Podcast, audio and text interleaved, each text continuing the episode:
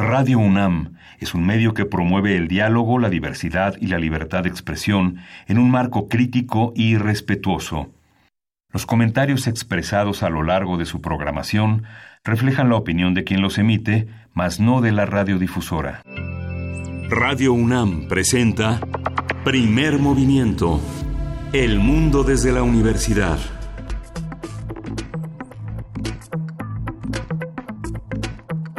Hola, buenos días. Son eh, las 7.05 de la mañana de este primero de mayo. Inauguramos el mes de mayo, Berenice Camacho. Muy buenos días, Miguel Ángel Quemain. Buenos días a quienes nos sintonizan desde esta hora tempranito.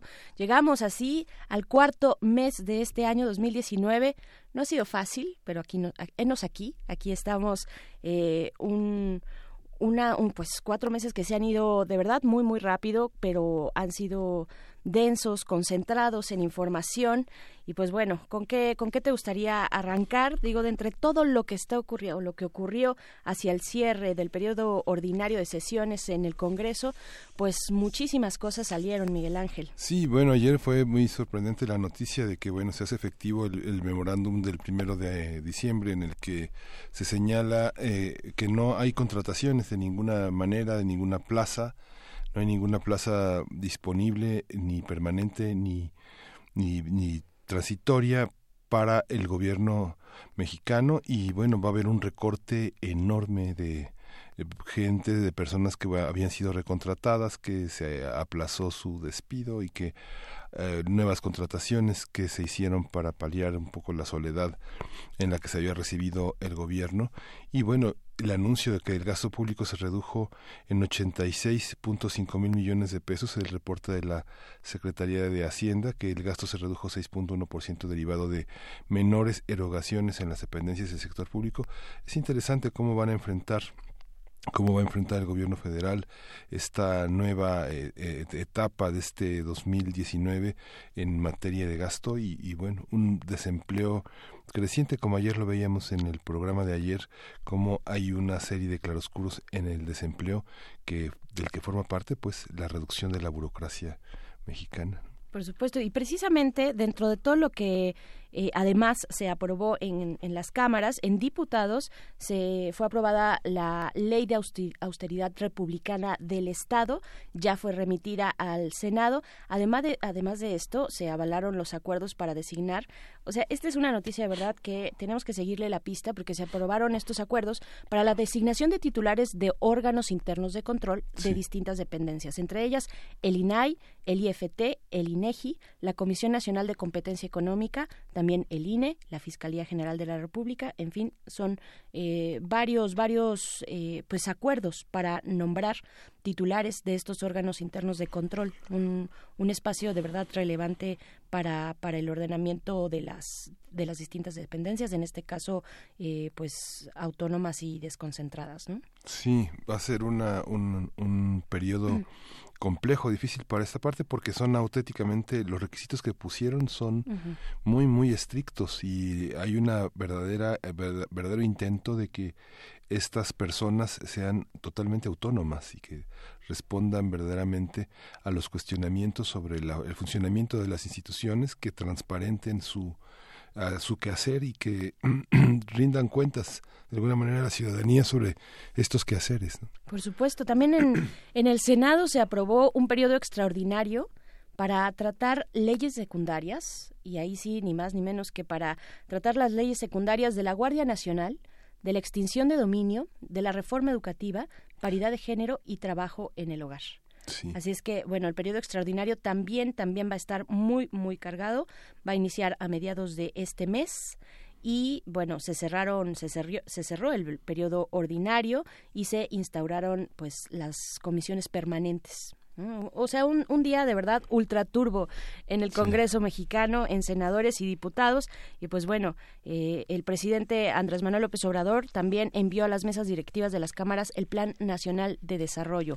Mucho, mucho que seguir, mucho que analizar, ahí vienen los detalles, ¿no? Sí, ya estuvimos hablando durante este primer periodo, eh, bueno, que en realidad es el seguro, segundo periodo ordinario, durante esta primera parte del año, estuvimos platicando y viendo las reformas, desde las reformas constitucionales, las reformas de ley, eh, en términos generales, pero ahora vienen las leyes secundarias donde todos los analistas y lo sabemos coinciden en que ahí está ahí está el, el diablo en los detalles, ¿no?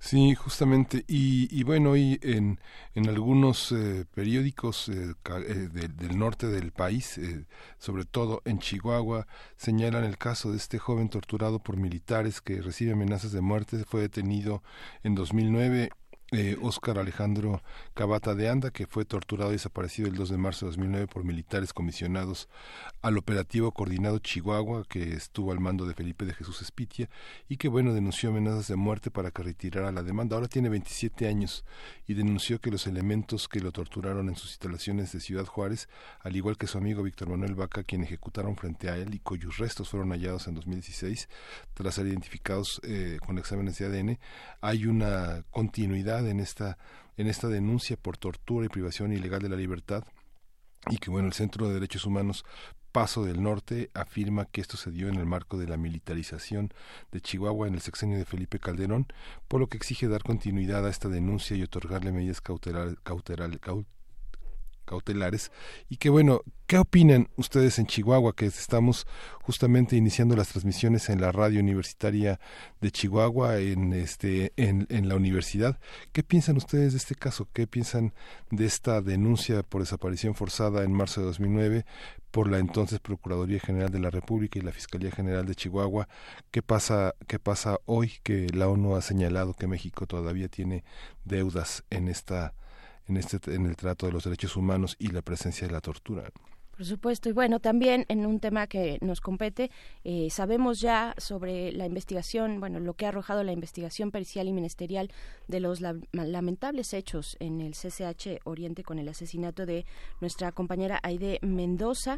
Pues bueno, la línea de investigación eh, apunta, bueno, ya está planteada sobre el feminicidio, se ha activado el protocolo, el protocolo por feminicidio por parte de la Procuraduría de la Ciudad de México. Y ayer en, un mensaje, eh, en un videomensaje del el rector Enrique Graue, pues eh, un, un mensaje que toca varios puntos, se externó los sentimientos de indignación, de consternación profundos que a todos nos eh, pues han sacudido con esta lamentable noticia. También dijo que es inadmisible la violencia en, todos sus, en todas sus formas. Llama a la comunidad a conducirse desde la civilidad y, de manera universitaria.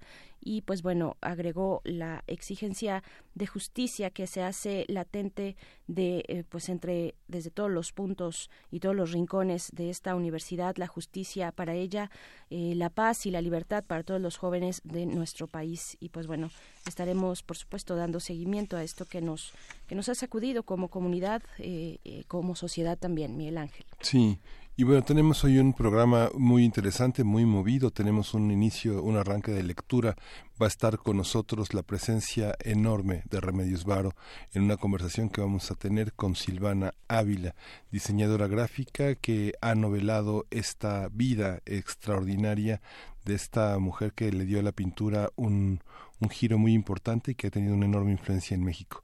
Silvana Ávila es egresada de la Escuela Nacional de Artes Plásticas de la UNAM y va a estar en unos minutos aquí en nuestra cabina. En unos momentos más con este libro, La mágica vida y obra de Remedios Varo, de editorial Lumen. Y también, también estaremos conversando con Tania Rocha, quien es profesora de la Facultad de Psicología de esta universidad, doctora en Psicología Social también de esta universidad.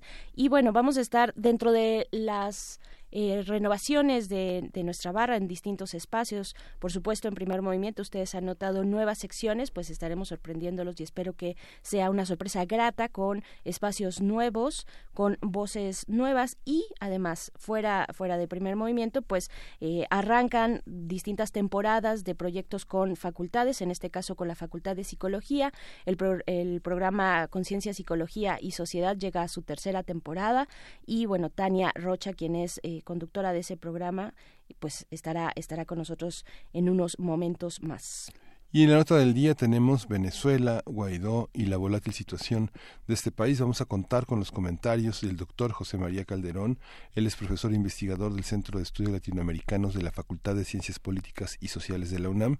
Y también la presencia de Nayar López Castellanos. Él es politólogo latinoamericanista, profesor de la Facultad de Ciencias Políticas y Sociales de la UNAM. Y para nuestra mesa, nuestra mesa del día, el doctor Fernando Villaseñor, profesor del Colegio de México, especialista en Asia y África, pues nos va a platicar sobre la abdicación del emperador en Japón y sobre una sociedad, una sociedad japonesa con un arraigo en sus tradiciones muy importante, pero que eh, pues se desarrolla en el umbral de este siglo XXI.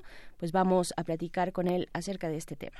Y tenemos también eh, los 100 años de la tabla periódica en esas secciones que comentaba también Berenice Camacho sobre en primer movimiento. Vamos a conversar con el doctor Plinio Sosa, que está haciendo un recuento de los elementos que la constituyen. Eh, el doctor Plinio Sosa es académico de tiempo completo de la Facultad de Química, está dedicado principalmente a la docencia y a la divulgación de la química. Lo vamos a tener aquí también hablando de la tabla periódica y la poesía necesaria en la voz de Berenice Camacho. Y la poesía necesaria que me toca a mí. Y pues bueno, de esta manera les damos la bienvenida, les invitamos a escribirnos en nuestras redes sociales. Cuéntenos pues si están descansando calientitos en su cama, si están desayunando con calma o si por el contrario les tocó ir a trabajar o si van a marchar también hoy se esperan marchas eh, a partir de las 9 de la mañana. Tome sus precauciones y se va a acercar al centro de la ciudad. Y pues bueno, vamos a iniciar bueno, en nuestras redes sociales, arroba P Movimiento en Twitter, Primer Movimiento en Facebook. Iniciamos con música. Sí, y vamos a escuchar de Toffel Avatar.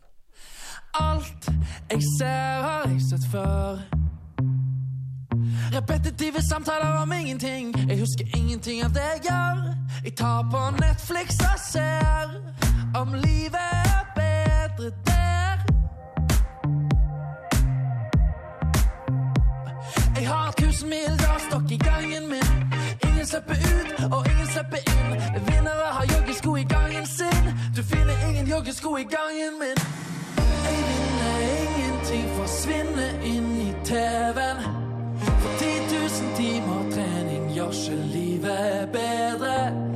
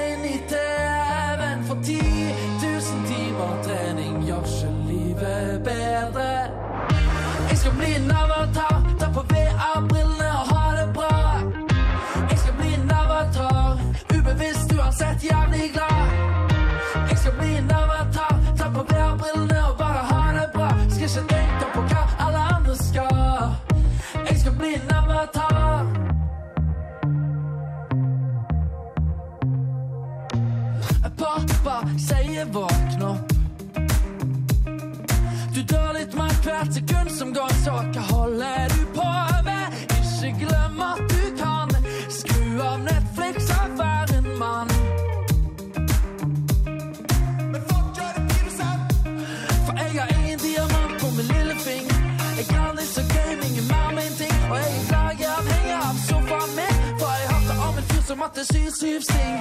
Jeg vinner ingenting, forsvinner inn i TV-en. For 10 000 timer trening gjør ikke livet bedre.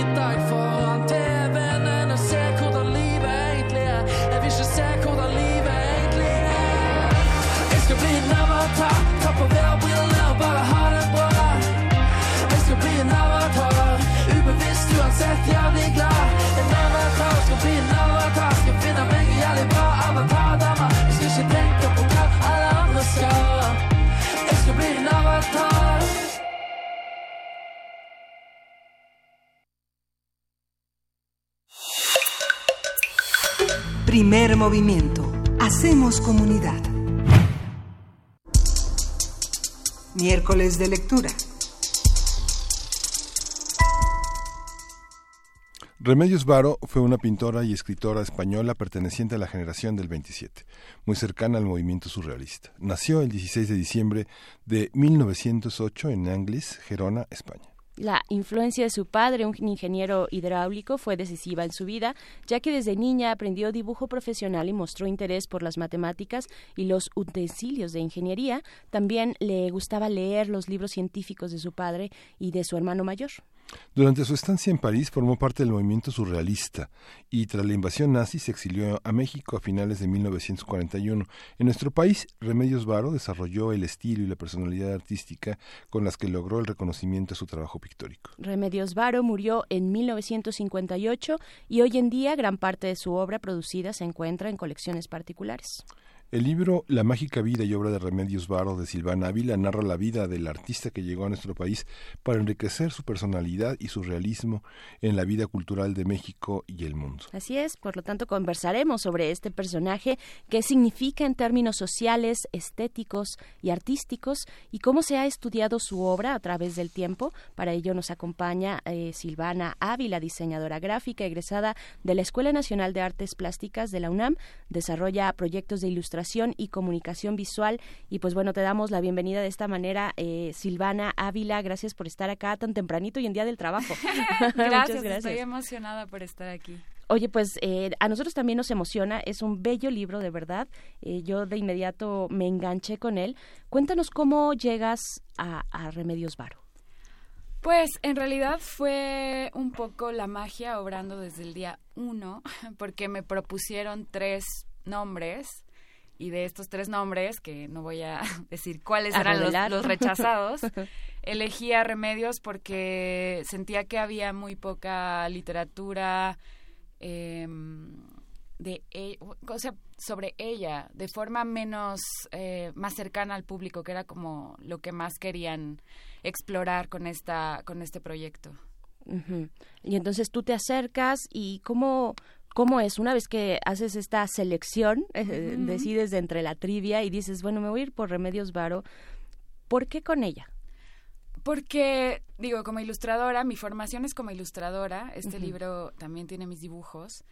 Em, Remedios cuenta con sus imágenes cosas súper particulares que no son lo que vemos. La gente creo que se siente fascinada con su pintura porque justo tiene estos mensajes secretos, mágicos, y uno quiere siempre como desentrañar qué es lo que está diciendo, ir más allá de lo que ves, ¿no? Entonces, para mí creo que era, creo que esa fue la manera en la que me enganché al personaje, la manera por la que, la razón por la que la escogí, creo que fue esa, que para mí su pintura siempre ha sido como, como una puerta a algo más em, sutil, no sé, misterioso algo más allá del objeto, algo, más allá de lo que tenemos enfrente Exacto. Sí, y como ilustradora creo que el, ese es el objetivo de la ilustración siempre, intrigar, llevar más allá, hacer que la gente se cuestione, eh, también tener como eh, un valor propio que no tiene tanto que ver con el texto, pero también como con la pieza artística, los colores las imágenes, sí. ¿Cuáles son las dificultades de, novelar? Del último que vimos, bueno, la obra de Estela Leñero, y Estela Leñero hizo Remedios para Leonora, que es un diálogo entre, entre Remedios Varo y Leonora Carrington. Y está la novela de, León, de Elena Poniatowska que también toca en, muchos matices este los cruces de vidas, los cruces de caminos, tanto en lo, en lo plástico como en lo vital, estas dos pintoras. ¿Cómo, cómo novelar? ¿Qué, qué, qué novelar? Que no te reprochen este, los, eh, las constantes documentales que hay. Fíjate que yo, perdón, fíjate que yo no traté, no sé si traté de novelar o no, no me considero escritora, aunque ayer ya todo el mundo me dijo, pero ya eres escritora. Sí, pero realmente lo que yo partí un poco de hice como un mapa de la vida de Remedios y seguí los hechos factibles usando em, tesis doctorales, los catálogos razonados, eh, pequeñas anécdotas que cuentan ¿no? en los periódicos, en la jornada. O sea, como realmente lo que hice fue hacer un mapa de cómo había, de los microfragmentos que tenemos de su vida, los pequeños momentos en los que dio entrevistas. Y a partir de eso traté de construir un personaje que le habla en primera persona al público y que sobre todo porque quería hacer que pareciera humana, porque digo la vida de Remedios ha permanecido en cierto en cierta secrecía porque era una mujer evolucionada para su tiempo hay muchos detalles que incluso a mí me sorprendían por el, la manera en la que se entregaba a la vida. Y en 1930, que es mm, prácticamente cuando, cuando le estalla la guerra civil española y ya nunca puede volver a, a, a España y empieza a viajar y empieza siempre a ir hacia adelante, ella va tomando un montón de decisiones que ahora nos parecerían como normales, de una mujer normal, evolucionada, libre, pero en el momento en el que ella estaba viviendo era parecía una loca. y eso se el miedo era lo que imperaba, ¿no? Sí, se, se, nota desde el primer momento cómo ella va tomando decisiones. Eso es un, un, arco, digamos, un arco que te va llevando, ¿no? Las decisiones de remedios eh, para sortear las distintas cuestiones, tanto amorosas como políticas también, ¿no? Familiares en su vida. Eh, ¿Cuál es, eh, vaya, hacia la decisión estética que tomaste las decisiones estéticas bueno no me imagino el reto que debió ser para ti ilustrar la vida de Remedios Varo eh, siendo Remedios Varo quien quién quién es todavía quién es quién se seguirá siendo. Cuáles fueron esas decisiones cómo te acercaste desde la paleta de color eh, eh, en qué en quiénes estabas pensando tal vez al dibujar al ilustrar en realidad fue súper tortuoso. Eh, eh, fue un proceso muy tortuoso. Hay un, digo, lo podemos, pueden seguir, tengo un Instagram que es hola.silvana. Hay un hashtag que hice que se llama La vida, la mágica vida y obra de Remedios Varo y ahí pueden ver el proceso y, y siempre lo digo porque cuando ves mi proceso y yo también lo, lo vuelvo a ver, no sé qué hice. O sea, como que todo el tiempo hago fotos de objetos, de mis pinturas, de mi mesa de trabajo y lo que escribo es, no sé cómo se llama este juego, porque de verdad, como que un día estaba intentando materiales, al otro día estaba leyendo un montón, al otro día estaba viendo libros, al otro día estaba buscando fotos de, de Robert Capa y como de la, la, la Guerra Civil Española, o sea realmente fue un proceso tortuoso porque cada vez que decía, ya encontré el libro, ya encontré los colores, ya encontré el personaje, al día siguiente sentía que era horrible y que tenía que volver a empezar. Entonces volví a empezar muchas veces. En realidad me, me causa mucha sorpresa cuando la gente me dice que, que siente que las ilustraciones tienen lo suyo. Realmente para mí fue muy tortuoso porque, como dices, nunca quise copiar a Remedios. Alguien también me comentó eso, que era como extraño porque no se veía, pero sí se veía, pero no se veía.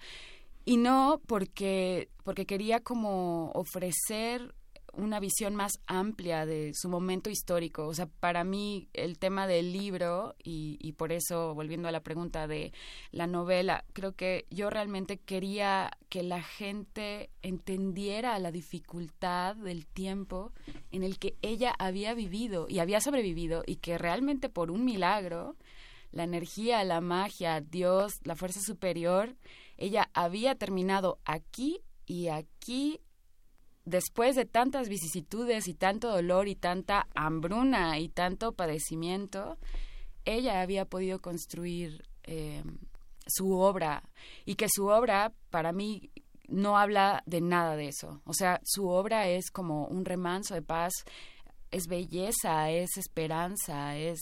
Entonces, eh, como que también creo que esa es la razón principal por la que yo nunca quise copiar del todo sus pinturas yo quería como hablar de lo que ella estaba viviendo, como si viajaras con ella, ¿no? Literal, ¿no? O sea, cada, cada capítulo, que son 12, vas experimentando con ella un este mapa. Yo hice así el mapa, hice 12 pedazos que contaban su vida. 12 episodios.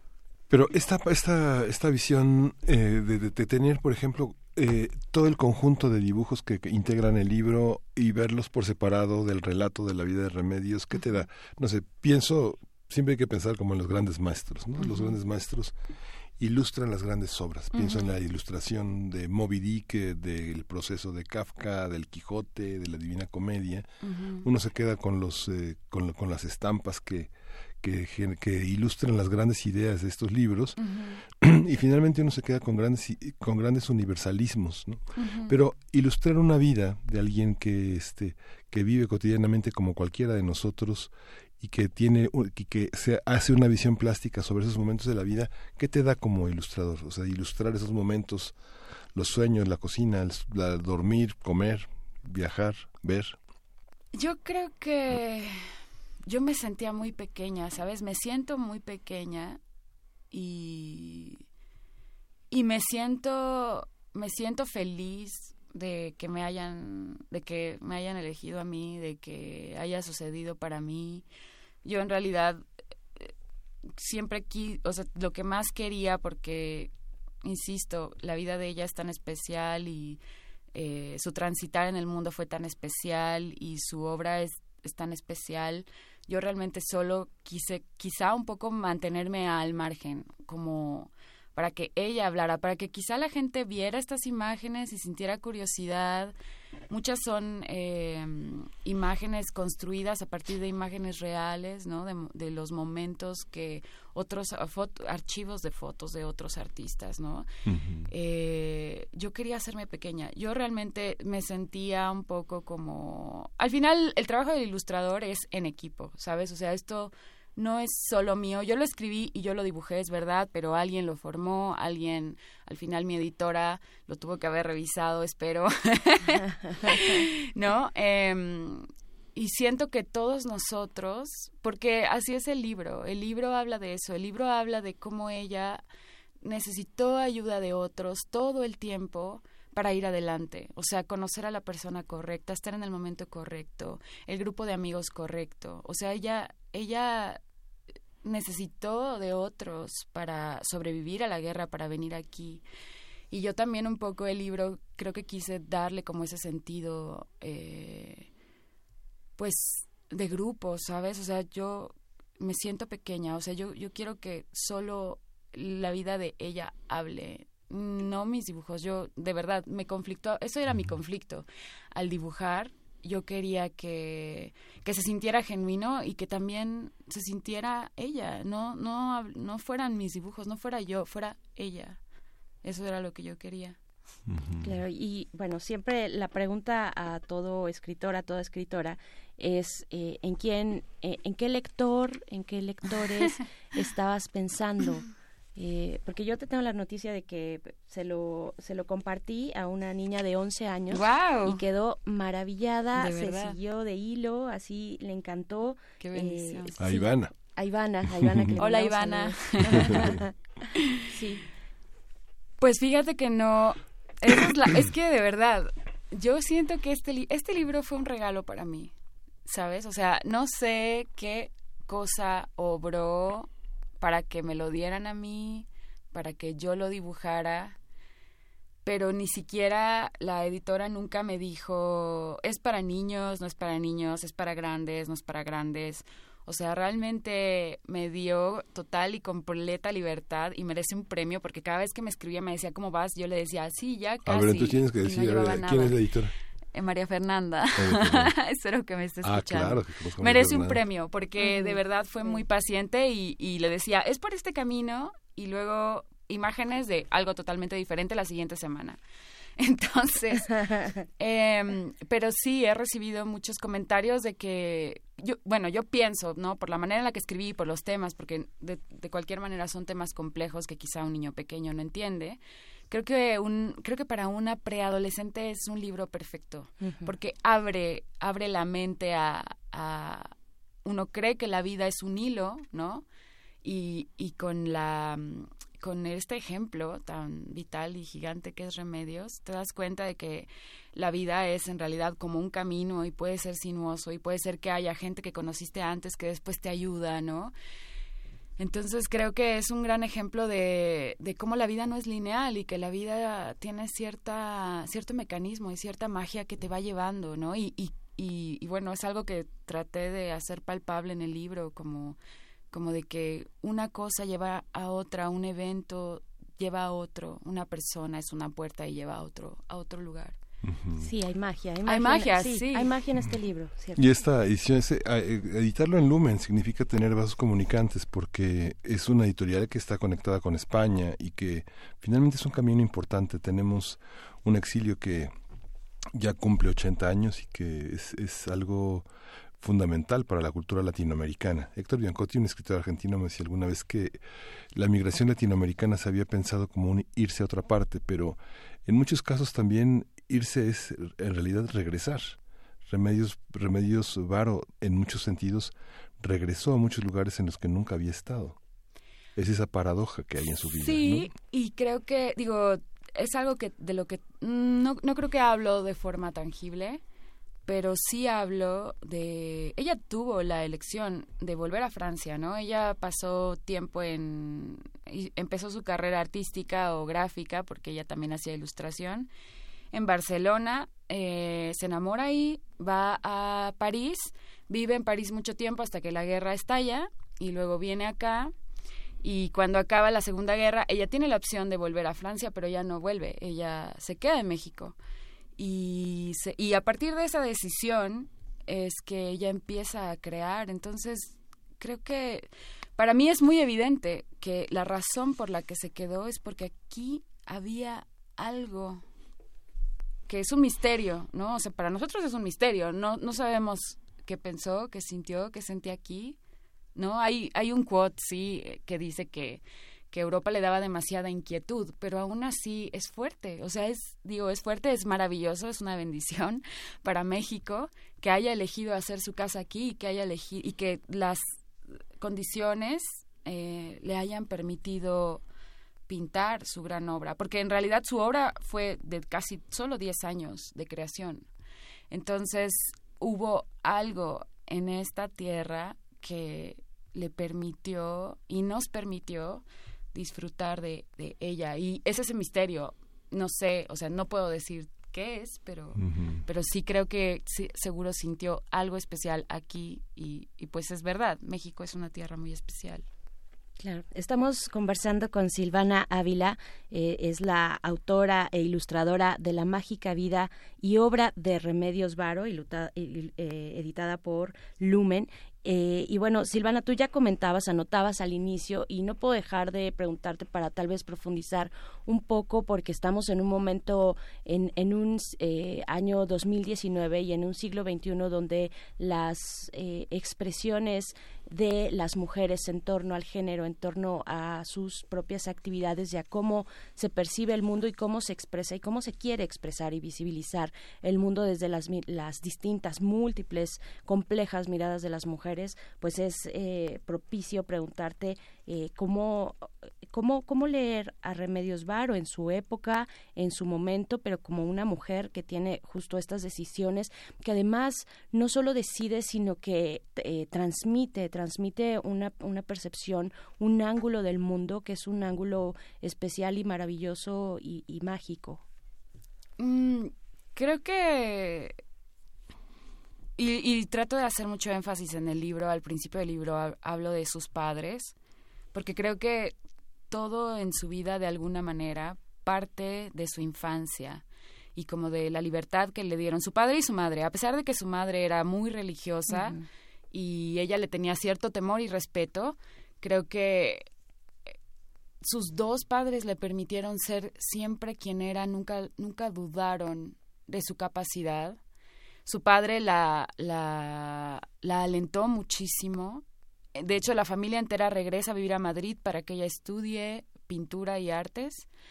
Y, creo que ese es el primer, el primer punto muy importante que forma su personalidad. Pero además creo que ella no solo era valiente, creo que también eh, era una mujer evolucionada. Creo que ella claro que guardaba las formas porque era 1930 y tenía que parecer que era una señora, hasta se casa, ¿sabes? A los, o sale de la, de, la, de la Real Academia de Pintura Española y se casa con un compañero de clase y literal, como que eh, todo el mundo asumía que era solo porque era lo que correspondía, pero que ellos vivían una vida totalmente libre y, y era solo como la, ¿no? La fachada. La fachada para, para, para seguir adelante, para irse con él, para ir a Francia, para explorar la pintura, para reunirse en círculos de artistas, ¿sabes? O sea, creo que, creo que ella... Y después en Francia vive eh, con dos hombres al mismo tiempo, oh my God. ¿No? Eh, o sea, creo que ella era muy liberal, muy liberada, creo que nunca, y además tuvo la fortuna de estar en estos círculos donde todos estaban buscando quiénes eran y no querían como atarse a los prejuicios religiosos ni ni como a lo que socialmente estaba bien. Para mí, yo siempre los imagino como un poco niños, ¿no? Un, un poco como los niños perdidos de nunca jamás, jugando por siempre, divirtiéndose, haciendo estos juegos surrealistas. Creo que creo que es admirable, creo que ellos estaban buscando quiénes eran en un momento histórico en el que el mundo parecía derrumbarse y, y creo que incluso eso eso sumó a la poesía de todo el movimiento surrealista, porque claro, en un mundo que se está viniendo abajo y que se vuelve oscuro, lo que más deseas es luminosidad, la luminosidad de tus amigos, la luminosidad de el sitio en el que se reúnen, la luminosidad de, de tu obra, la luminosidad de los colores, no sé, creo que creo que para mí ella, ellos, ¿no? Este periodo artístico nos enseña sobre el valor de imaginar otro mundo posible y de llevarte ahí. Al final muchos, algunos mueren, por supuesto, en la guerra, pero otros logran escapar y otros encuentran un mundo luminoso y, y creo que creo que es, es una metáfora hermosa de, de cómo aferrarte a lo que amas, a lo que quieres hacer con el corazón, te lleva a donde tienes que estar. Claro. La sinceridad contigo mismo, ¿no? Sí, sí, para mí ella era eso, es algo que trato de decir una y otra vez. Ella creo que seguía su intuición, seguía las señales, seguía esto, su corazón y eso eso es lo que la trajo aquí. Sí, no basta la sinceridad, ¿no? Sino también este, tener un corazón valiente. Claro, ¿no? puedes ser muy sincero y un cobarde, ¿no? Exacto, sí, o sea, para mí ella era estaba alineada de forma tan auténtica consigo misma que solo iba a hacer lo que ella deseara, lo que sintiera y eso y, y es algo que espero que la gente cuando termine el libro entienda porque yo lo entendí, lo comprendí cuando leyendo todas estas vicisitudes que pasa y todo su todos estos puntos que les cuento, ¿no? En el mapa de su vida, creo que yo también entendí eso. O sea, creo que es lo que más quería, quiero regalar con este libro, como que a pesar de las dificultades, si eres verdadero a lo que eres, encuentras la manera. Qué, qué bonito, Silvana, Silvana Ávila. ¿Qué sigue en el, en el camino para ti? ¿Te vas a, a- a embarcar de nuevo en la realización de otro libro? ¿Te Me gustó voy de vacaciones. ¿Te vas de vacaciones? Sí. Ok. Es la bueno, verdad. pero son, son permanentes o son este sí, o son, o son temporales. En algún momento... Todavía no quiero decir porque no sé. O sí. sea, estoy yendo a algo que es un misterio para mí, como siguiendo señales. Estoy yendo hacia algo, pero Ok. es secreto.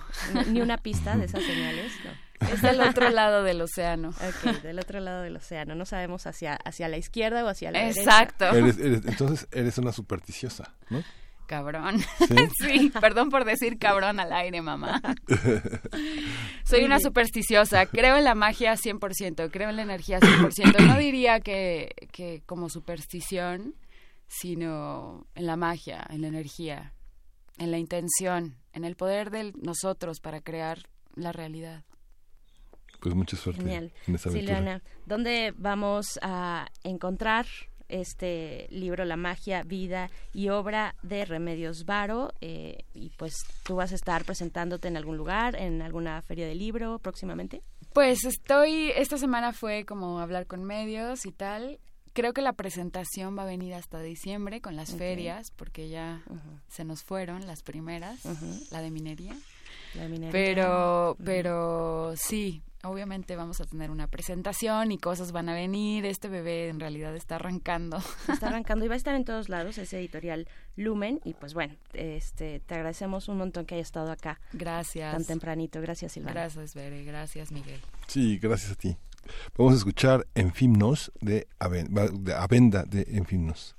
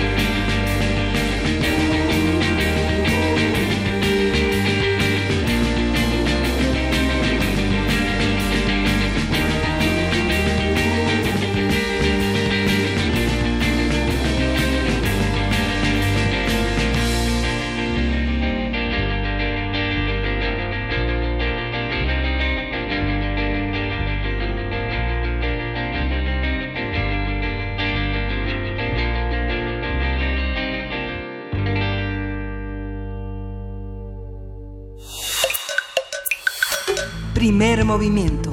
Hacemos comunidad.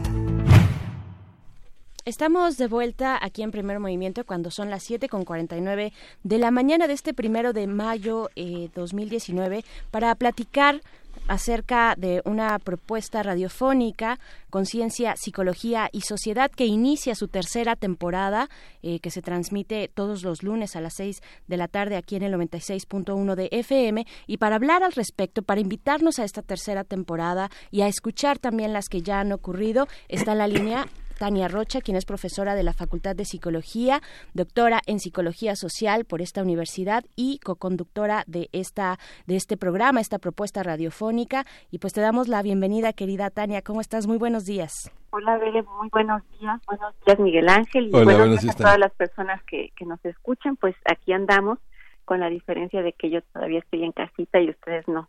Casi ni se nota la diferencia, no creas, ¿eh? La difusión, la difusión de la psicología eh, normalmente es una una psicología muy muy de espectáculos, muy light en la mayoría del cuadrante de, la, de las radiodifusoras. Casi casi es una especie de autoayuda, como los como los como los libros que pasan como libros de psicología que están a la venta en los supermercados. Eh, ¿Cuál es la diferencia en difundir la psicología y los verdaderos problemas del psiquismo y de la mente, de la conducta en un en una en un espacio como como este académico de un público preocupado por saber más? Claro, pues eh, mira, yo creo que lo que dices es muy cierto y lamentable también. Eh, y en ese sentido, la, el programa justo surge para tratar de difundir eh, una como tal ciencia psicológica, ¿no? Es decir, reconocer que la psicología es una disciplina científica que tiene una serie de pues procedimientos de teoría detrás y que además son áreas muy diversas que generalmente en esta psicología más coloquial y más de espectáculo como señalas ni siquiera sabemos que existen todas estas áreas entonces el programa justamente busca pues desmitificar estas ideas equívocas sobre la psicología y más bien a través de todo el trabajo que se hace en la facultad por nuestros investigadores e investigadoras, por académicos y académicas que trabajan en distintas áreas, precisamente intentamos dar cuenta de esa información, de esos datos actuales que se van renovando y que se van también eh, actualizando según las necesidades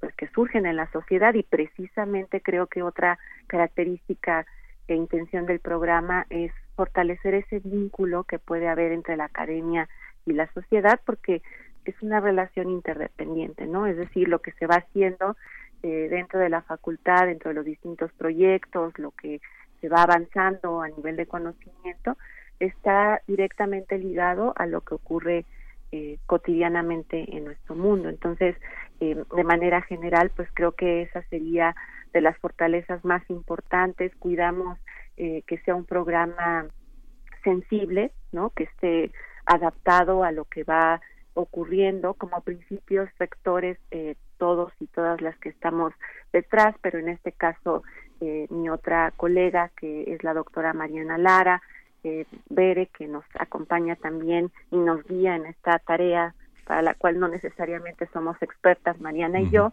eh, pues bueno, justamente buscamos que tenga una perspectiva de género, eh, un eje sobre los derechos humanos, que sea un programa incluyente y que pueda eh, precisamente, vuelvo a repetir, desmitificar no solo en general la visión de la psicología, eh, sino también de muchos temas que desafortunadamente no son bien tratados a veces.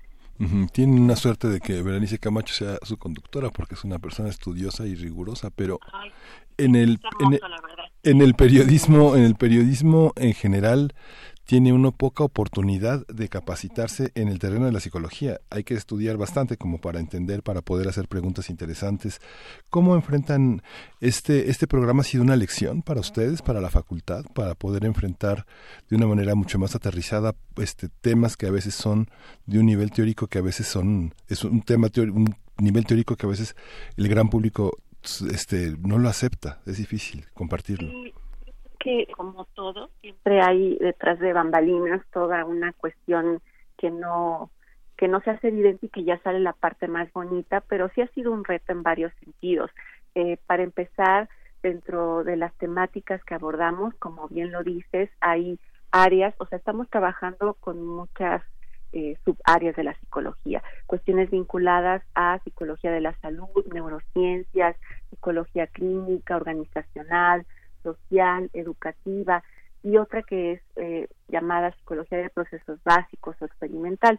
Y justamente algunas de estas áreas eh, son más complejas en términos del abordaje que tienen y ha sido un reto lograr ponerlo en términos sencillos, en términos eh, pues que sean comprensibles y sobre todo adaptables a esta cotidianidad, ¿no? A quien sea que nos escuche, que le haga sentido, que pueda aportar algo. Y de hecho ha sido muy exitoso. Tengo en mente un programa eh, que seguramente veré recuerda sobre microbiótica, eh, que bueno, causó mucho revuelo y, justo son temas que eh, no tendríamos acceso a ellos sino pues a través de este tipo de programas. Otro reto ha tenido que ver pues con este proceso de la conducción. Para Mariana y para mí no es no es nuestra especialidad y bueno implica estar actualizadas también trabajar junto con otras personas, incluido eh, Augusto, que está en la facultad también, eh, orientando las temáticas, viendo de qué manera podemos organizar la información eh, y sobre todo que me gusta muchísimo esta parte del programa de conectarlo con una cuestión desde la literatura, el cine, eh, dando sugerencias o recomendaciones, pero precisamente basadas en, en esta información y eso nos reta también a estar actualizándonos en esa otra área, ¿no? En, la literatura, en, el cine, qué películas pueden hacer sentido y eh, como bajar aún más esta información. ¿Tú qué esperas de esta temporada, Berenice?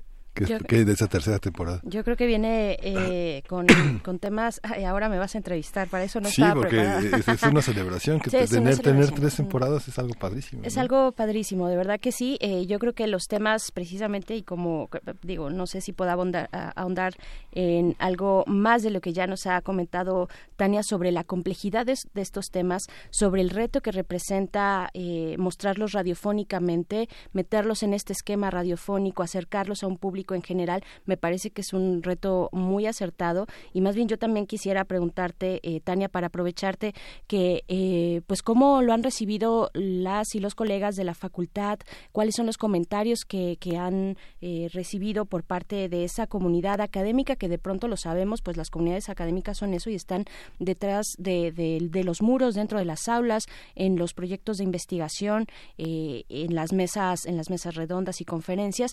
¿Qué, qué ha significado abrir, abrir eh, las posibilidades de la difusión de su quehacer cotidiano hacia eh, un público como es un público que escucha esta radiodifusora universitaria? Pues mira, yo creo que también sido muy bien recibido, precisamente porque posibilita este diálogo, esta difusión de un trabajo que se hace, como bien dices, a veces eh, pues en, un espacio muy cerrado, eh, a veces un trabajo muy silencioso y creo que en ese sentido tanto eh, nuestras colegas como los colegas y en general el estudiantado eh, y otras personas, ayer justo me pasó en una llamada para algo en la facultad, me decían, ay, sí, este, doctora, ya la ubicamos porque ya son las voces, ¿no?, de la facultad. Creo que habla justamente de que nos están escuchando, que resulta de mucho interés todas las temáticas que abordamos. Y de hecho esta tercera temporada pues promete la verdad estar muy interesante, ¿no? Eh, hay como todo toda una planeación ya sobre los temas que queremos eh, abordar. Y bueno, yo que ustedes la verdad no me la perdería, como ya habían dicho Ver y Miguel Ángel, pues estamos en el 96.1 los lunes a las 6 de la tarde y los jueves se repite en el 860 del AM a las 7. Y de hecho también tenemos esta apertura por si quieren escribirnos, hacernos comentarios, sugerirnos temas. Eh, la verdad es que sí estamos con ese deseo también de escuchar a los y las radioescuchas en las necesidades que se puedan generar sobre las temáticas. Entonces pueden escribirnos al correo de con.ciencia unam arroba gmail com. Eh, y bueno, pues no sé, eh, ojalá que de verdad resulte de interés para todos y todas. Eh, vale la pena. Eh, además pueden bajar todos los programas que ya se han realizado entrando a eh, Radio UNAM, a la página de Radio UNAM.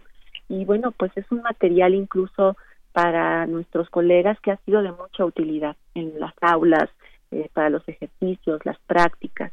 Sí.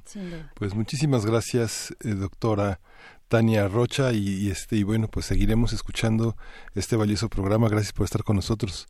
Ya tenemos que irnos. Se nos acabó la hora y despedimos. Aprovecho para despedir a la radio universitaria de Chihuahua. Cuéntenos eh, mándenos una postal sonora. Canta el gallo por allá Nos vamos. Nos vamos. Muchísimas gracias, Tania Rocha, Mariana Gutiérrez Lara, Frida Saldívar, quien es la productora de Conciencia, Psicología y Sociedad, Uriel Gámez, el, eh, que hace los trabajos de reporteo, eh, Augusto García también, que es el coordinador de todo esto, pues inicia esta tercera temporada y los esperamos ahí los lunes a las 6 de la tarde, 96.1 de FM. Y ahora sí, vámonos, son las 8 de la mañana. Y Síguenos en redes sociales. Encuéntranos en Facebook como Primer Movimiento y en Twitter como arroba PMovimiento. Hagamos comunidad.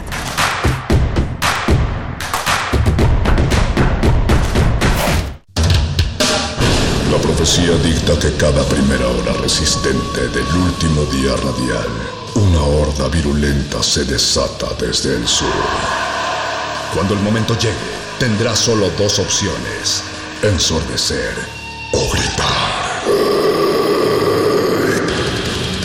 Metálisis. El núcleo más duro de la radio.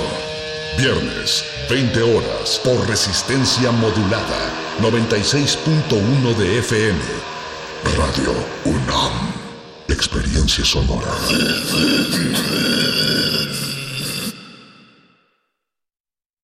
Felicidades. Ya son 20 años. En cada elección que hemos decidido, hemos avanzado. La verdad, en confianza, participamos cada vez más, porque estamos ciertos que nuestra elección se respeta y es en beneficio de todas y todos. Ya son 20 años eligiendo a quienes nos representan. Tribunal Electoral de la Ciudad de México. 20 años garantizando justicia en tu elección. La responsabilidad al volante es un seguro que nos protege a todos. Por eso, revisa tu vehículo, mantente alerta, evita el alcohol y las drogas, aléjate del celular, respeta los señalamientos, ponte el cinturón, utiliza el asiento especial si vas con menores. Con seguridad llegarás a tu destino. Cuídate, cuídame, cuidémonos todos. Secretaría de Comunicaciones y Transportes.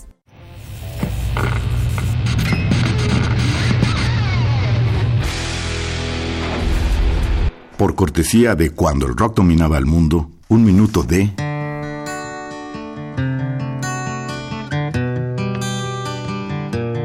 Dangers After, Hard Monkeys, 1971.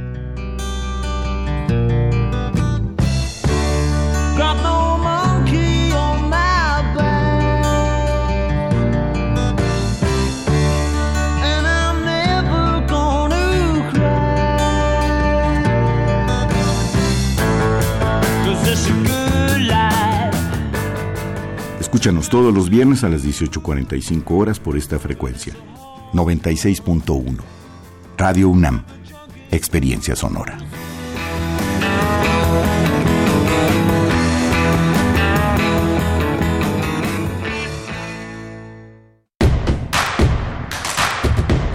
Queremos escucharte. Llámanos al 55 36 43 39 y al 55 36 89 89.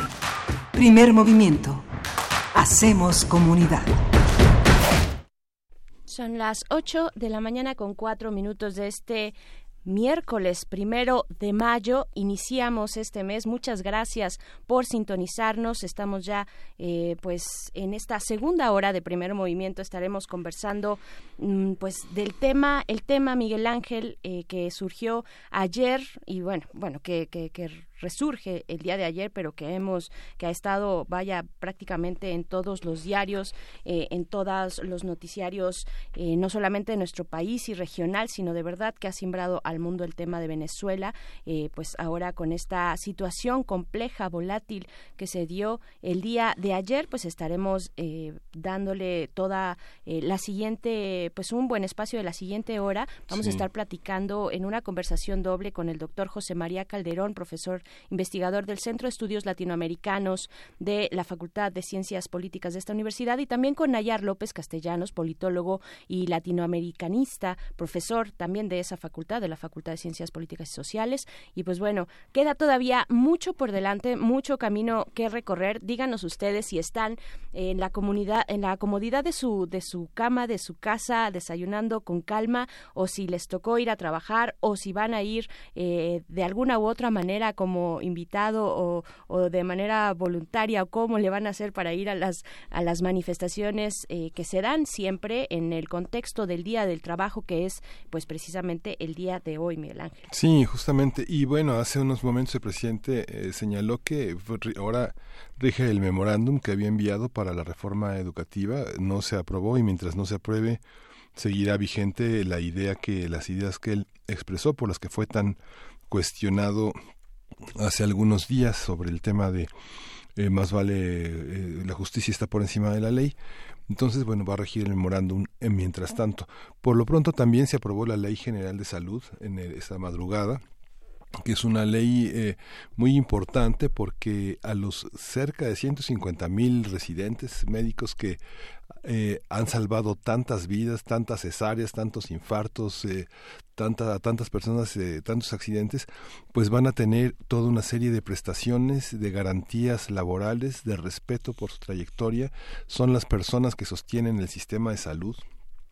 Muchos de ellos muy jóvenes, muy estudiosos, algunos eh, algunos con esa fuerza de la juventud que a veces da muchísima soberbia y muchísima eh, sensación de saberlo todo y de poderlo todo, pero que justamente forma parte de esos aprendizajes. Es una gran lección. Durante, durante las 12 horas que duró todo este dictamen permanecieron en, la, en, este, en el en, en, la Cámara, en el Senado, y, y, finalmente fue muy emotiva la explosión que al final eh, consiguieron esto que inicia el año con una con una con una cuestión humillante hacia ellos deteniéndoles su especie de como de aguinaldo no aguinaldo este deteniéndoles sus sueldos no cuando son personas tan indispensables les debemos tanto han salvado tantas vidas de gente que amamos que queremos que queremos que siga entre nosotros. Y bueno son el pilar les les les mandamos un enorme reconocimiento pues todos ellos son universitarios no solo de la UNAM sino de todo el panorama de las facultades de medicina que sostienen a este país no por supuesto, eh, han salvado vidas, lo han hecho de manera cotidiana, eh, además, además en condiciones muy limitadas, muy precarias en las que se encuentra el sistema de, salud en nuestro país. Y me parece, sí, me sumo también a este reconocimiento, este gran reconocimiento muy honesto, muy sincero de todas esas personas que cotidianamente están ahí al frente, velando, viendo por la vida de todos los demás. Y pues bueno, un, un agradecimiento y es una buena, es un gran reconocimiento por parte de la Cámara de Senadores, así es que pues lo aplaudimos también desde acá y les damos también la bienvenida a quienes nos sintonizan eh, durante la siguiente hora de 8 a 9 de la mañana a través de la radio Nicolaita que transmite por el 104.3 allá en Morelia. Un abrazo, un saludo a toda la comunidad universitaria de la Universidad Michoacana de San Nicolás de Hidalgo y pues bueno, iniciamos, iniciamos con, vamos a irnos con música eh, porque además pues es día de eh, sabemos que están ahí algunos pues intentando despertar, levantarse o ya eh, con muy buen ánimo, pues queremos darles algo de música. Sí, vamos a escuchar de Soviet, Soviet No Lesson.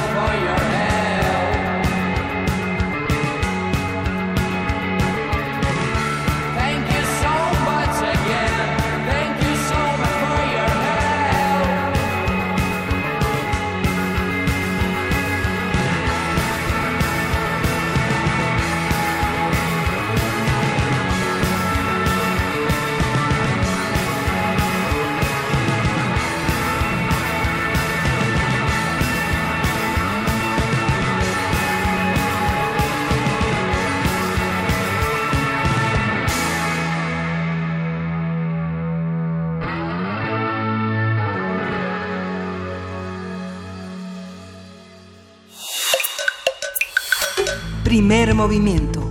Hacemos comunidad. Nota Internacional. En Venezuela, Juan Guaidó, reconocido por más de 50 países como presidente encargado, hizo ayer un llamado a un levantamiento cívico-militar en contra de la usurpación y pidió a los venezolanos salir a las calles. A través de un video donde aparece acompañado de militares desertores, Guaidó anunció la liberación del opositor Leopoldo López, quien se encontraba bajo arresto domiciliario. Sí, este, este hecho se registró con enfrentamientos entre simpatizantes de Guaidó con efectivos de la Guardia Nacional de Venezuela y con seguidores de Maduro, distinguidos únicamente con un pañuelo azul que marcaba a los militares que estaban del lado de este presidente encargado de Venezuela, Juan Guaidó. Para el gobierno de Nicolás Maduro, este nuevo episodio de la crisis venezolana es un golpe de Estado dirigido desde Estados Unidos. Por la noche el mandatario ofreció un mensaje en el que se aseguró que cuenta con el apoyo de los militares, minimizó las acciones de Guaidó y llamó a los venezolanos a movilizarse a su favor. John Bolton, asesor de seguridad de la Casa Blanca, dijo que la situación en Venezuela no es un golpe de Estado, ya que Guaidó es reconocido por Washington como el presidente interino del país. La mayoría de los países pidieron una resolución pacífica de la crisis en Venezuela a través del diálogo. Vamos a conversar con, sobre lo que está sucediendo hoy en Venezuela, qué sucedió con la oposición, quiénes son los actores internos y externos involucrados y cómo se posiciona hoy el gobierno de Maduro. Y están con nosotros el doctor José María Calderón. Él es profesor, investigador del Centro de Estudios Latinoamericanos de la Facultad de Ciencias Políticas de la UNAM. Le doy la bienvenida, bienvenida José María. Muchas gracias por estar con nosotros. Sí, muy buenos días. Sí, y está Nayar López Castellanos, él es politólogo latinoamericanista, profesor también de la Facultad de Ciencias Políticas y Sociales de la UNAM. Bienvenido, Nayar, muchas gracias. Muy buenos días. Pues ¿por qué empezamos? Un poco la, este, lo, que lo que permite dentro del marco de legalidad, eh, entre comillas, que los países a favor de Guaidó han puesto, este, este hecho con el que se acompañó de Leopoldo López, uno de los eh, opositores que desde 2014 eh, protagonizan también la resistencia en Venezuela. ¿Cómo lo ven ustedes? ¿Con quién empezamos, doctor José María? Sí, eh, bueno, yo quisiera sobre todo hacer algunas eh, algunas eh, aclaraciones preliminares que me parecen importantes. Eh, para el día el día de hoy miércoles está anunciada una gran manifestación. Esta manifestación se presentó, se propuso ya desde días atrás por parte de Guaidó como una prueba de fuerza frente al, al gobierno del presidente Maduro. Sorprende eh, el por qué esta manifestación de fuerza se presentó días antes. ¿Cuál fue la razón por la cual eh, en una demostración espectacular o que se pretendió espectacular, el Guaidó apareció primero el martes, o sea, ayer, acompañado de Leopoldo López, que es por cierto su mentor y la fuerza o el dirigente de la fuerza a la que pertenece Guaidó, rodeado de algunos militares. Eh, yo supongo que algunos de los elementos que están atrás de todo esto es porque Guaidó quiere hacer una demostración de fuerza ante sus seguidores, sobre todo con vista a la pérdida de posiciones, a la pérdida de prestigio, a la pérdida de eficacia que ha tenido, que ha presentado en las semanas anteriores. Es decir, Guaidó no ha dado los resultados que se esperaban, por lo menos para Estados Unidos, ni tampoco para varios o muchos de sus seguidores. Es decir, se ha demostrado mucho más débil, no ha tenido la capacidad de movilización, no ha tenido la capacidad de presión efectivamente sobre el régimen. Entonces, llama la atención, por lo menos a mí en lo personal, esta demostración, este intento de demostración de, fuerza por parte de Guaidó. Primer elemento. Segundo, segundo elemento, que me parece también importante. En esta ocasión, la represión no tuvo las eh, dimensiones eh, de, de, las de ocasiones anteriores. Eh, salieron pocos colectivos, apareció efectivamente la Guardia Nacional, la Policía eh, Nacional Bolivariana también actuó de manera mucho menos visible y ostensible que en las veces que en veces pasadas. Lo que y pudimos ver efectivamente ya hasta prácticamente en la noche la aparición de eh, Maduro dando como resuelto un intento de golpe de Estado por parte de Guaidó. Es decir, hay un, es un panorama que presenta claroscuros. Eh, desde luego, el intento por parte de Guaidó es claramente de una tentativa de golpe de Estado, que, que a mi juicio no se ha detenido todavía. Yo digo que sigue en marcha. Hoy miércoles está convocada una gran manifestación, tenemos que ver cuáles van a ser los resultados. Por otra parte, Leopoldo López eh, originalmente se refugió en la Embajada de Chile y parece que hoy está refugiado en la Embajada de España. Es decir, yo digo que tenemos que estar muy atentos efectivamente todavía a estos tentativos, a estos intentos de eh, Mm, dar un manotazo al régimen constitucional del presidente Maduro. Máxime que las amenazas de Estados Unidos siguen presentes, no solamente sobre Venezuela, también sobre Cuba. Entonces, eh, yo sería cauto efectivamente en llegar a conclusiones. Me parece de cualquier manera muy importante hacer un seguimiento preciso de los acontecimientos el día de hoy para ver hacia dónde van a desembocar finalmente. Las fuerzas que supuestamente, fuerzas militares que supuestamente participaron con Guaidó, de acuerdo con Maduro, fueron engañados. Todos son, por lo que vimos en la televisión, son militares muy jóvenes, que supuestamente se sintieron, este, fueron llamados efectivamente para hacer una tener una participación en una movilización militar y cuando llegaron se dieron cuenta efectivamente que estaban ante otros ante miembros de la oposición guaidoísta mm. les dieron simplemente una un brazalete de color azul para identificarse no pero no pasó a mayores. Eh, la intención era apoderarse de una base militar la Carlota que se encuentra efectivamente muy cerca de una de un área que ha sido típicamente opositora al gobierno de Chávez y después al gobierno de Maduro. Entonces, creo que todo este intento de buscar efectivamente, no solamente con la sorpresa, manifestar efectivamente que estaba que ya presente la oposición de Guaidó, sino buscar inmediatamente la base social más fuerte con la que ha contado, digamos, desde tiempo atrás la fuerza chavista. Pero, por lo pronto, hasta el momento, el golpe no prosperó. Bien, eh, profesor Nayar López Castellanos, ¿con qué iniciar? ¿Cuál es ese comentario de apertura del panorama de lo que estuvimos presenciando y seguimos observando desde el día de hoy?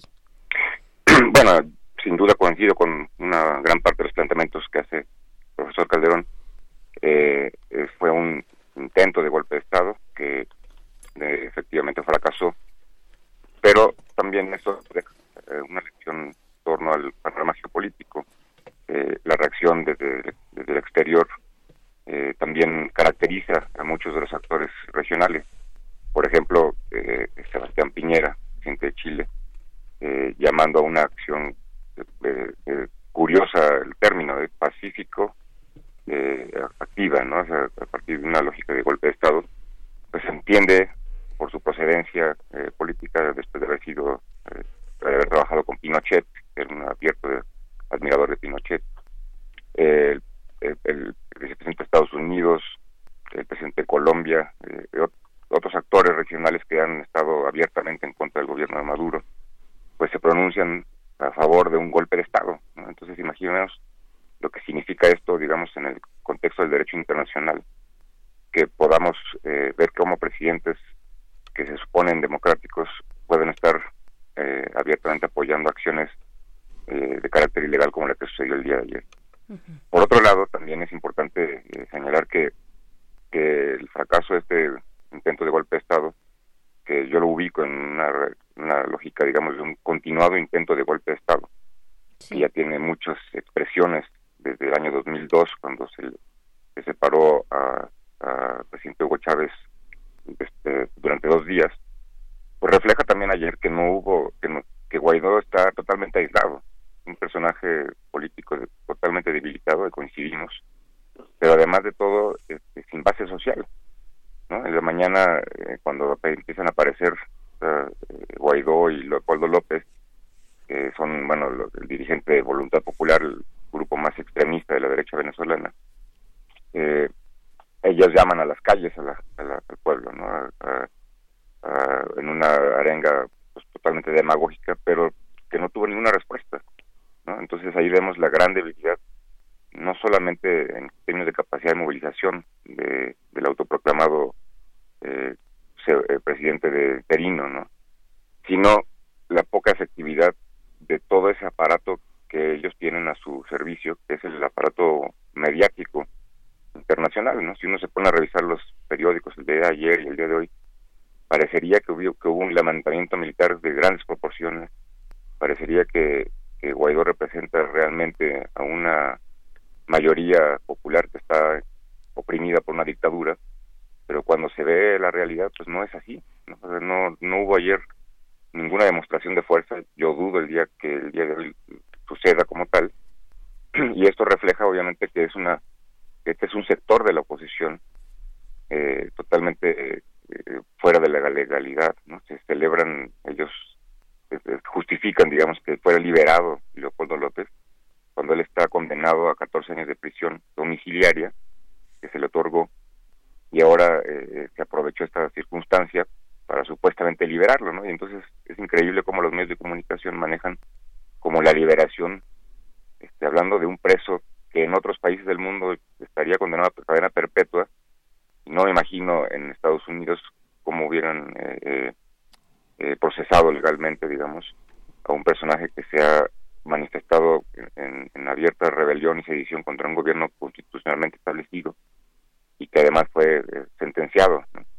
Entonces vemos un escenario de factores que caracterizan una oposición fuera de legalidad, sin propuesta política, sin contenidos, y amparándose en un discurso eh, pues, que, sitúa una realidad ajena a lo que realmente es en el discurso de estos opositores, ¿no? Y, realmente pues se ve cuál es eh, esta nueva fase del intervencionismo estadounidense en América Latina y el Caribe, que no solamente están eh, desplegados contra Venezuela, sino efectivamente, como comentó el profesor Calderón, contra Cuba.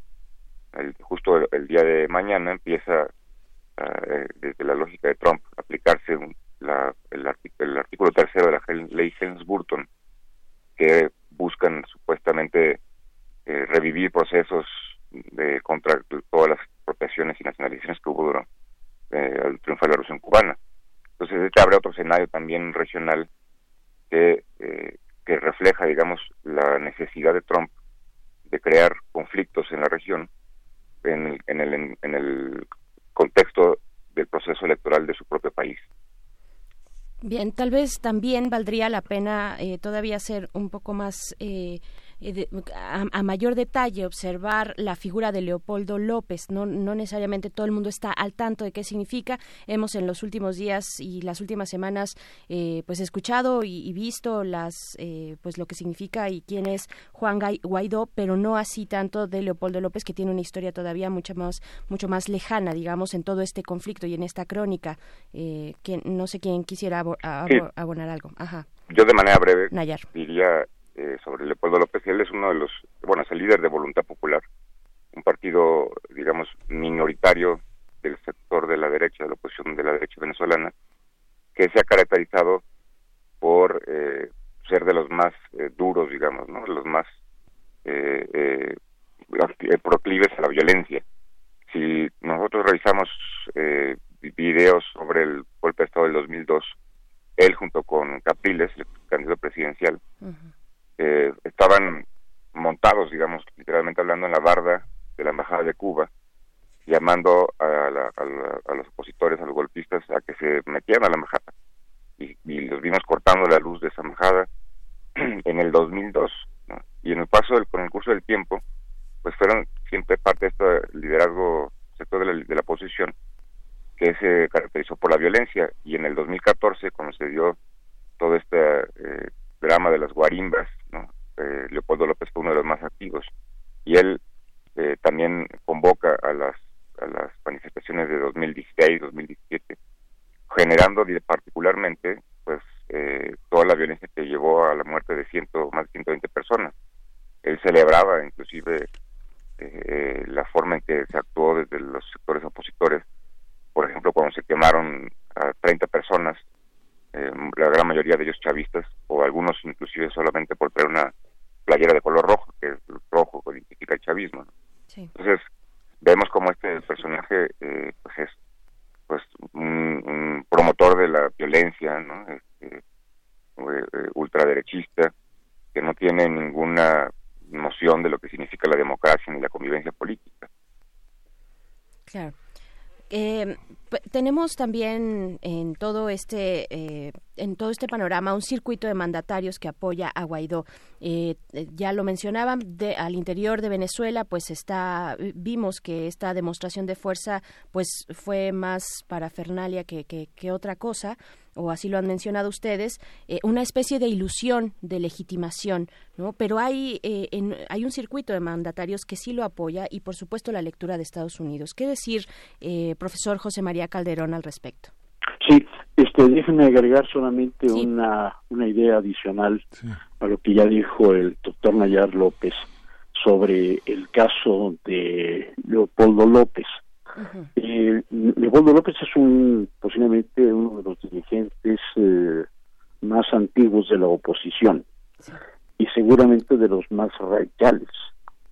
De hecho, Guaidó es uno de sus discípulos. Guaidó aparece efectivamente como una figura nacional en el momento en que se autoproclama como presidente eh, legítimo, entrecomillado, de Venezuela precisamente como formando parte de un plan que yo creo que viene ortido largamente por Leopoldo López. El hecho de que Leopoldo López haya sido liberado ahora está implicando efectivamente que Guaidó no tiene la suficiente presencia en términos de liderazgo en Venezuela. Por lo tanto, la liberación, entre comillas, de de, de, de Leopoldo López de la de una prisión domiciliaria. La verdad que yo coincido efectivamente con el doctor López en el sentido de que el régimen ha sido incluso hasta benevolente, efectivamente, con una figura tan radical, tan agresiva, efectivamente, como Leopoldo, como Leopoldo López. Entonces, aquí estamos viendo, efectivamente, una modificación en el liderazgo estamos viendo un cambio de estafeta, no de manera, sobre todo en términos de la eficacia real que pueda tener el liderazgo de López en la atracción que significa sobre muchos personajes que pueden ser clave en este momento en Venezuela. Yo digo, veamos esto con mucha atención. No es una no es un acto digamos puramente demostrativo. Está implicando un cambio radical en la dirigencia. Guaidó puede ser todo lo que se quiere efectivamente en términos de presunción legal como presidente eh, de la República Venezolana. Pero Leopoldo López es un dirigente con muchas capacidades, con muchas habilidades, con muchos contactos, con muchas relaciones y esto yo creo que puede eh, no estar atento efectivamente al régimen de Maduro sobre las consecuencias que esto implica, puede traer modificaciones importantes en un plazo relativamente corto. A mí me parece que no es un acto puramente demostrativo, es algo que tiene un sentido mucho más profundo. Respecto a su última pregunta, sí, efectivamente, el grupo de Lima ha dado un respaldo legal, ¿no? O por lo menos pretendidamente legal a Guaidó. Sin embargo, esto, a mi juicio, significa una ruptura interna de los principios fundamentales de la Carta de la Organización de Estados Americanos. Sabemos desde tiempo atrás que la OEA no es precisamente una virgencita de la caridad. Ha tenido actuaciones verdaderamente terribles y nefastas en la vida política de nuestra América desde el momento de su fundación y el caso más notorio efectivamente es la expulsión de Cuba después del 59, después de la Revolución Cubana. Ahora lo que estamos viendo efectivamente es un grupo, un bloque de naciones, el llamado Grupo de Lima, que prácticamente está renunciando a la defensa de la soberanía nacional. Uno de los elementos claves de la OEA es que no se puede atentar contra la soberanía nacional de ninguna otra nación formando parte de la organización. Y lo que estamos viendo aquí es un auténtico pisoteo de los principios de autodeterminación, de los principios de soberanía nacional y de los principios de no injerencia en los asuntos políticos de otras naciones. Y esto a mí me parece gravísimo, porque es una ruptura muy grave del orden internacional y sobre todo una ruptura muy fuerte dentro de nuestra región. Y todo esto efectivamente estimulado promovido, provocado, financiado por Estados Unidos. Que las, reglas que rigen al mundo este, internacional le, parecen valerle cada vez menos. Esto a mí se me parece un elemento de suma preocupación por todas las implicaciones que tiene en este momento y las que pueda tener efectivamente en el futuro inmediato sobre cualquiera de nuestros países.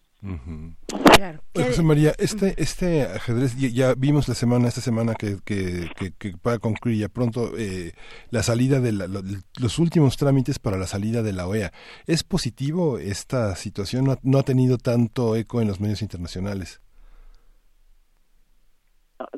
A mí me parece que es, me parece que es absolutamente positivo lo que hizo Venezuela. No podía estar en un organismo efectivamente que estaba bloqueando todas sus posibilidades de participación, de defensa, de, de este, a favor de su propia soberanía y fue apoyada fuertemente por la por la población eh, eh, venezolana. yo creo que no le quedó otro recurso a Venezuela sino hacer este acto demostrativo efectivamente de que en un organismo con esas características no se puede no se puede estar presente no es un acto efectivamente de dignidad nacional. Esta es mi apreciación personal. Claro profesor Nayar. Sí yo coincido. Además eh, recordar que Venezuela inició su salida formal de la OEA hace dos años ¿no? o sea ya se cumplió el periodo eh, para retirarse de este organismo multilateral que eh, revocando, eh, reivindicando, perdón, la idea y la percepción del canciller cubano Raúl Roa de la década de los 60, que lo nombró como el Ministerio de las Colonias a la OEA, pues hoy en día, sin duda, eh, sella, digamos, esta forma de interpretar este organismo que no ha sido más que comparsa de los intereses de Estados Unidos en la región. Y yo me eh, habría que buscar en la, historia contemporánea cuando la OEA, por ejemplo, condenó a, verdaderas dictaduras, como fue la de Pinochet, por ejemplo, de la Argentina, eh, en Uruguay, todos, todos los países que tuvieron, pasaron por este trágico periodo del autoritarismo a partir de procesos militares. Eh, el papel que ha desempeñado en particular Almagro, quien además en su momento fue promovido por el grupo de países progresistas, digamos, digámoslo así, entre ellos Venezuela, y, una vez ya sentado en la Secretaría General de la OEA, pues se, ha comportado como un empleado de la Casa Blanca, ¿no? digámoslo de manera concreta y directa. Es realmente vergonzoso el papel que ha hecho Almagro y está totalmente desacreditado como un promotor del diálogo político en la América Latina y el Caribe porque la OEA dejó de ser eso desde un principio,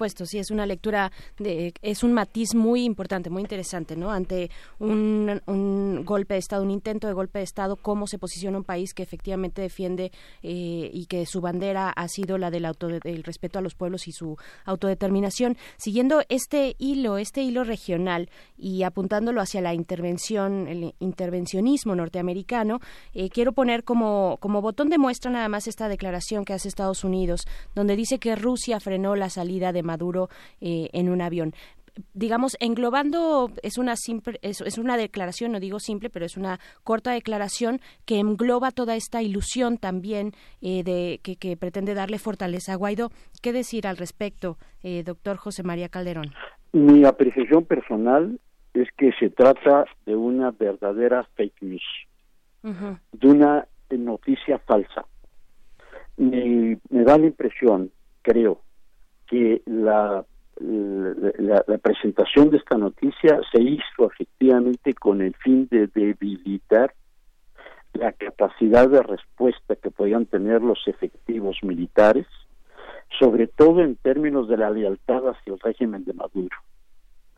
La idea era presentar a Maduro como un sujeto débil, como un sujeto efectivamente no totalmente convencido de lo que está haciendo y hacerlo aparecer efectivamente como un cobarde que escapaba efectivamente ante un momento en que supuestamente había un levantamiento militar. Primero, ese supuesto levantamiento militar era de unas cuantas personas, era de unos cuantos militares. Por tanto, no podía pensar efectivamente en que hubiera ya una ruptura dentro del frente militar, que es uno de los elementos claves efectivamente para el mantenimiento de Maduro.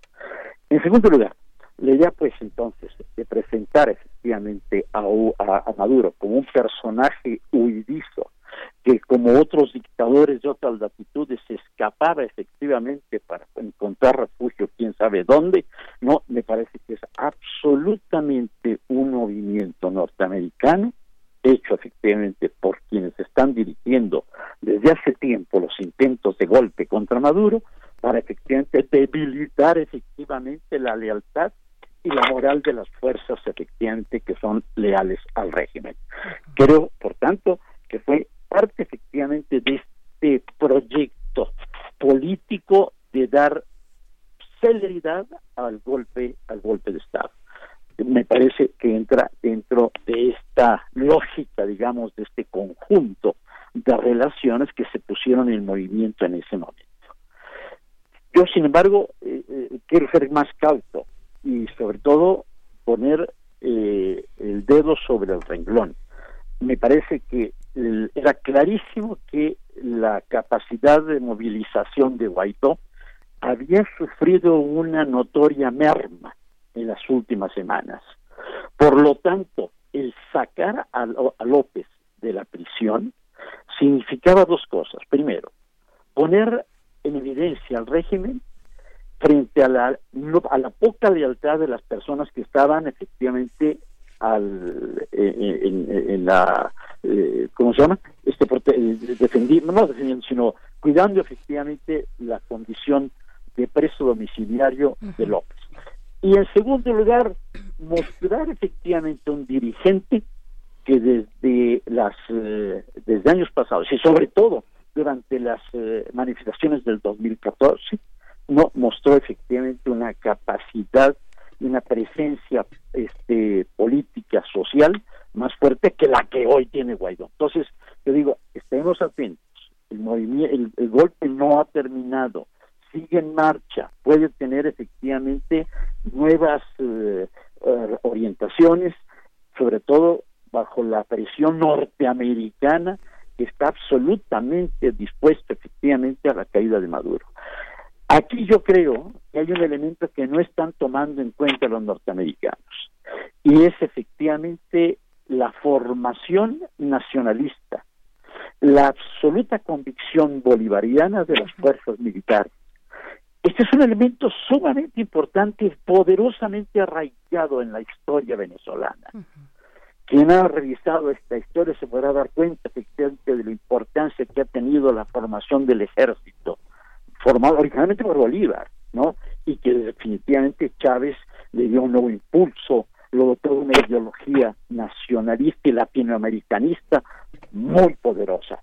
Yo creo que no va, va, a seguir siendo un elemento decisivo de apoyo efectivamente al régimen de Maduro. Sin embargo, me parece que se están planteando cuestiones nuevas. Y es aquí donde yo creo que México puede tener un papel extraordinariamente importante. Y es el de buscar efectivamente una solución, una alternativa, efectivamente, que lleve a Venezuela no un baño de sangre, como es el que pretende Guaidó y los norteamericanos, sino una solución política, ¿no? De los problemas que actualmente está enfrentando.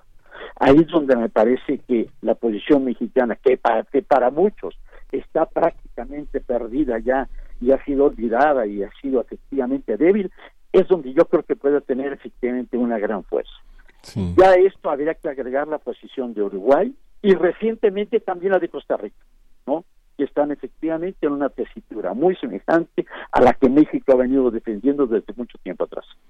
Y que justamente es, un ejército que Chávez se preocupó por hacer de, alguna manera con el modelo mexicano, un ejército popular, un, un, ejército que no es aristocrático como el resto de los ejércitos en el cono sur, ¿no? Sí, sí. Profesor Nayar, López.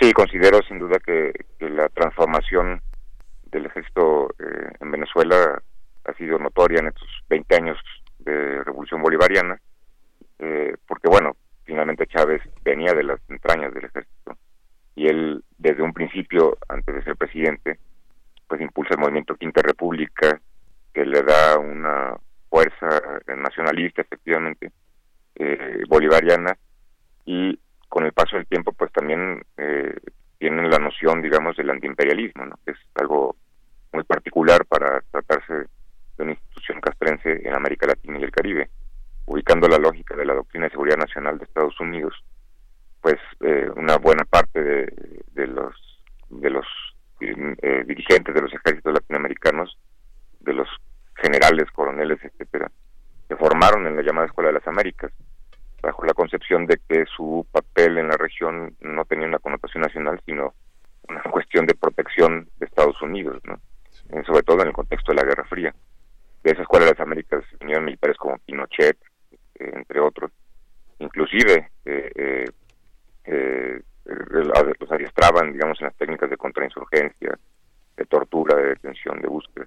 Pero el caso venezolano es particular porque sin duda hace más de 25, 30 años que hay una, una transformación del ejército.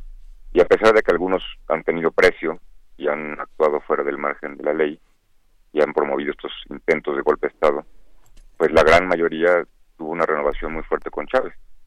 Y entonces es impresionante luego ver imágenes de jóvenes oficiales de diferente rango y edad eh, gritando socialismo, patria, ¿no? Eh, imperialismo, cosa que no se ve normalmente en un ejército en América Latina.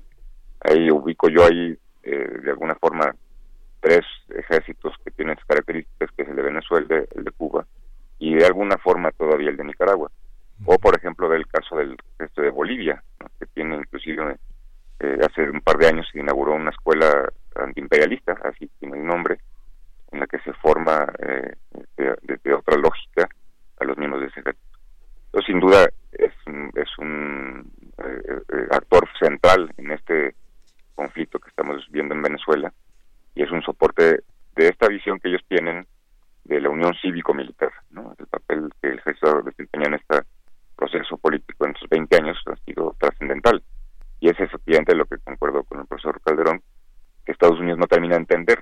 O sea, podrán comprar algunos militares, como hicieron ayer, eh, los que estaban ahí en la, eh, eh, cuidando a Leopoldo López en su prisión domiciliaria. Pues seguramente les ofrecieron algún alguna cantidad de dinero, pero no no alcanzará el dinero, digamos, para convencer a un, una fuerza castrense que está determinada a respetar su constitución y que lo ha demostrado de múltiples formas. ¿no? Yo creo que la, la, la, la manera pacífica eh, eh, que actuó ayer la fuerza del orden en Venezuela fue muy importante, ¿no?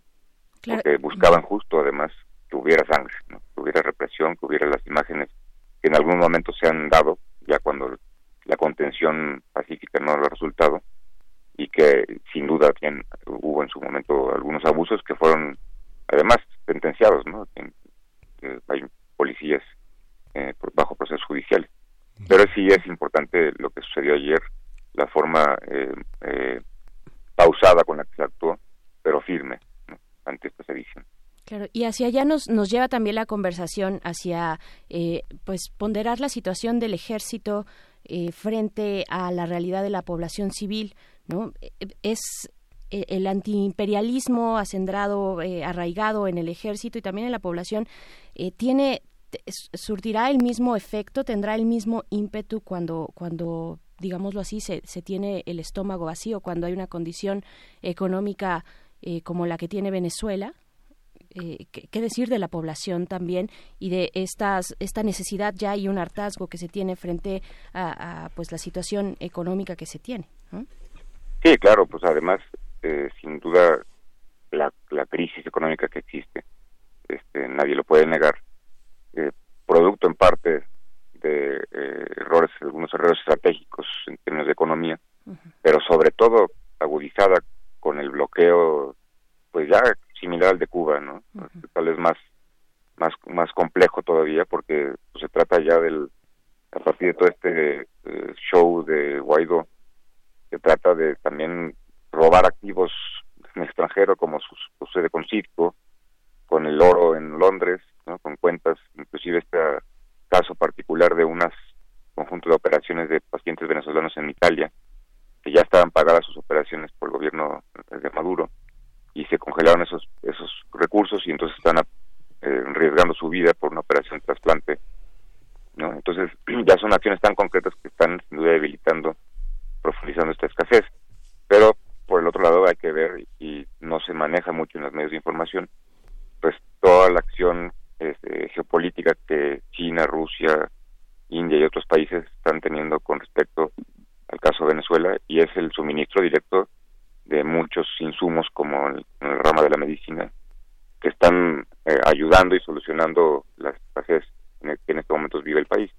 Lo sorprendente realmente también es que a pesar de toda esta crisis de la escasez del, de, los efectos de la, de la agresión económica de Estados Unidos, pues la, el sector, digamos, de la sociedad que se identifica en el chavismo, pues se mantenga firme, ¿no? O sea, los vemos firmes, saliendo a las calles, apoyando a su presidente, y esto es reflejo también de un proceso político de transformación que no se refleja, eh, que no se refleja en otros casos, como podríamos ubicar el caso de Brasil, por ejemplo, ¿no? se da el golpe de Estado contra Dilma Rousseff o el encarcelamiento de Lula, y viene una reacción popular importante, pero no determinante en términos de los millones de brasileños que se identificaban con, con el PT, con Lula. ¿no?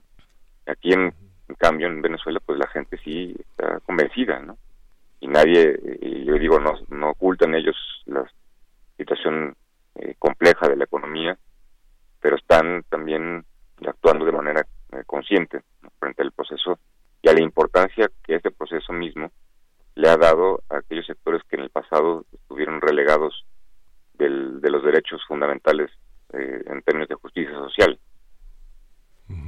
Guaidó puede, puede, ser encarcelado, es una medida que, que se, que puede estar contemplada.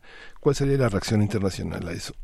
Claro, y creo que ampliando también esto que comentas, Miguel Ángel, la respuesta de Maduro, ¿cómo tendría que responder un Estado venezolano que se hace valer a, sí mismo, pero que, eh, por otro lado, tiene una situación complicadísima de atender eh, vaya, digamos, en un estado excepcional de, de, la realidad de la sociedad y de la política. ¿Cómo, cómo reaccionar ante la cuestión de Leopoldo López, ante la misma eh, intención de golpe de Estado, eh, hacia la misma también proporción de, su, de sus Fuerzas Armadas, de sus propias Fuerzas Armadas en las calles de Caracas? profesor José María Calderón. Yo creo que usted está haciendo una pregunta, a mi juicio, esencial. Eh, la política es tiempo, es eh, timing, como dicen, como se dice en inglés. Y Venezuela está, digamos, en medio de dos tiempos eh, que corren a velocidades distintas. Un primer tiempo es el tiempo electoral de Estados Unidos. Estados Unidos, sobre todo Trump, tiene necesidad de mostrar sobre todo ante su electorado, y un electorado muy particular, el de Florida, que es decisivo también para la contabilidad general efectivamente de los votos, demostrar efectivamente que tiene un triunfo político internacional.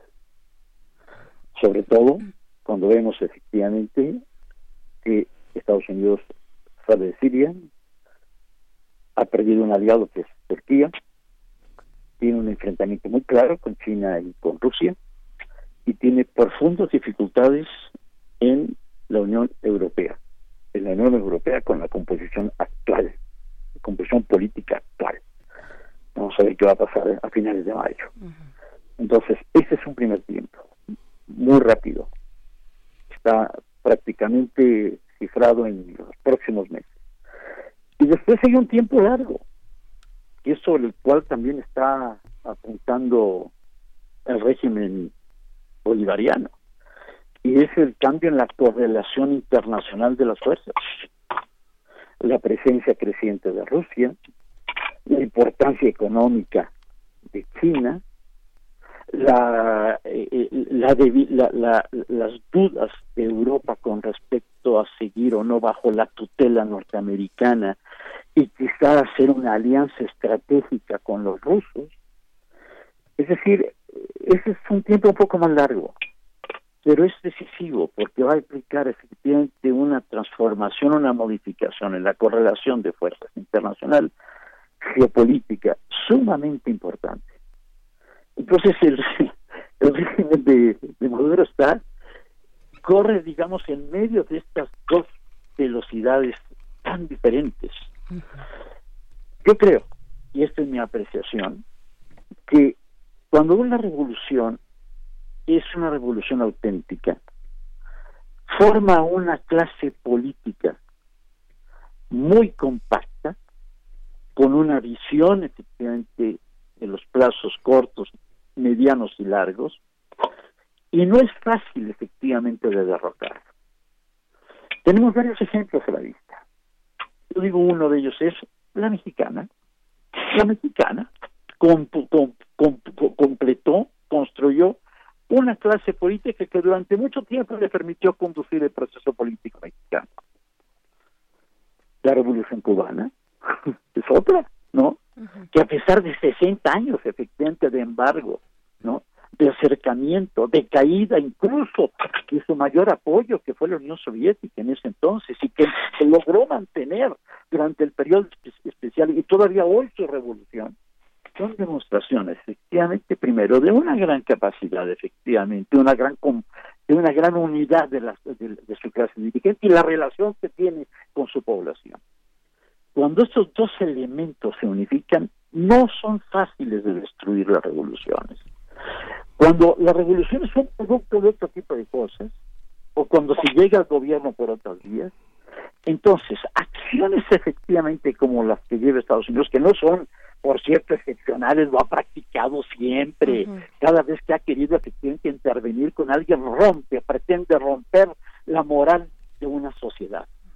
Cuando esa moral de una sociedad se mantiene, quiere decir que independientemente del estómago, hay efectivamente otras, otras pulsiones que, que permiten efectivamente sobrevivir una nación. Y yo creo que la nación venezolana es una nación muy poderosa. Los norteamericanos están haciendo cálculos equivocados.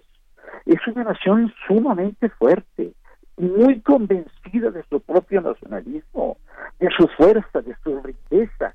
Y es una, sobre todo cuando ven que esa riqueza les está siendo expropiada, porque ellos si pudieran manejar sus recursos, estarían en una condición distinta ¿no? Te han, te han arrebatado tus recursos y una vez que te han arrebatado tus cosas, entonces ahora si llegas con la ayuda humanitaria. Perdóname, dejen libertad mis recursos para que yo pueda conducirme de manera absolutamente autodeterminada. Este es el, yo creo que ese es el problema en cuestión y esto lo tienen muy claro los, este, los dirigentes y una muy buena parte de la sociedad eh, eh, venezolana. Esto es donde se equivoca rotundamente Guaidó, hasta el punto efectivamente de incluso presentarse efectivamente como el, como el que puede solicitar una intervención extranjera, de acuerdo con la Constitución del 99 y bajo estudios hechos muy serios por constitucionalistas, una acción de esta naturaleza es traición a la patria. Contundente lo que, lo contundente lo que nos, nos, señala, doctor. Sí. Ha sido sumamente tolerante, efectivamente, con un sujeto, efectivamente, como Guaidó, ¿no? Claramente está fuertemente apoyado por Estados Unidos y esto hay que hacer cauteles. Y, fuera de la ley. La, la pues cautela, la prudencia, en estas circunstancias es, yo creo, una gran consejera política. Nos vamos a quedar con eso. Nos dieron las nueve. Gracias por su pasión, por su compromiso con el pensamiento, con la claridad de esta situación. Nayar, José María, muchas gracias por estar, por estar, por estar, con nosotros. ahora sí que nos dieron las nueve, no nos dieron las diez todavía, pero se nos fue toda la hora platicando eh, y se fue rapidísimo. Nayar López Castellanos, politólogo latinoamericanista, profesor de la Facultad de Ciencias Políticas de esta universidad. Muchísimas gracias. Al contrario, muy buenos días. Buen día también al doctor José María Calderón, profesor investigador del Centro de Estudios Latinoamericanos de la Facultad de Ciencias Políticas, también de la UNAM. Gracias, profesor. Muy buen día. Hasta pronto. Nos vemos en la siguiente hora. Vamos. Queremos escucharte. Llámanos al 55 36 43 39 y al 55 36 89 89. Primer movimiento. Hacemos comunidad.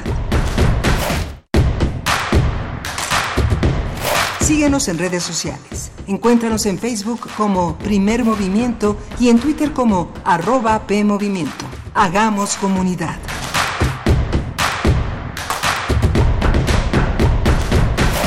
Lo que nos define, el trabajo. Lo que nos motiva, el bienestar de todos los mexicanos. En Quintana Roo somos el primer lugar a nivel nacional en generación de empleos formales. En Aguascalientes ya somos el primer lugar en reducción de analfabetismo en el país. Y en Durango se han beneficiado a más de 460 jefas de familia para emprender su propio negocio. Esa es la forma de gobernar del PAN, cerca de la gente.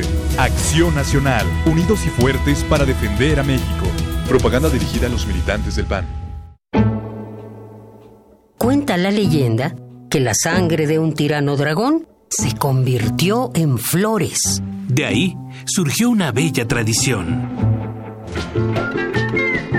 Celebra con nosotros el arte y las mentes que hacen maravillas con ellas. Fiesta del Libro y la Rosa 2019. 3, 4 y 5 de mayo. Explanada del Centro Cultural Universitario. Entrada libre. Literatura. Música. Cine. Teatro. Y un sinfín de actividades en distintos espacios de la UNAM.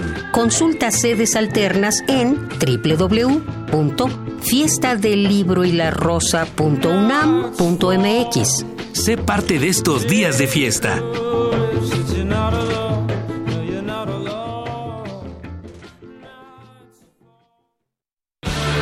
Un antiguo grimorio reza un ritual que debe realizarse la primera hora del último día hábil de la semana. El invocador habrá de colocarse ante su aparato receptor y marcará en el 96 seguido del punto y el 1. Si se hace adecuadamente, el cielo debería sonar así.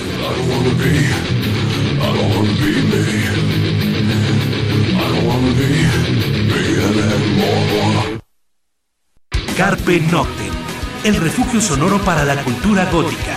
Viernes a las 0 horas por el 96.1 de FM. Radio UNAM, experiencia sonora.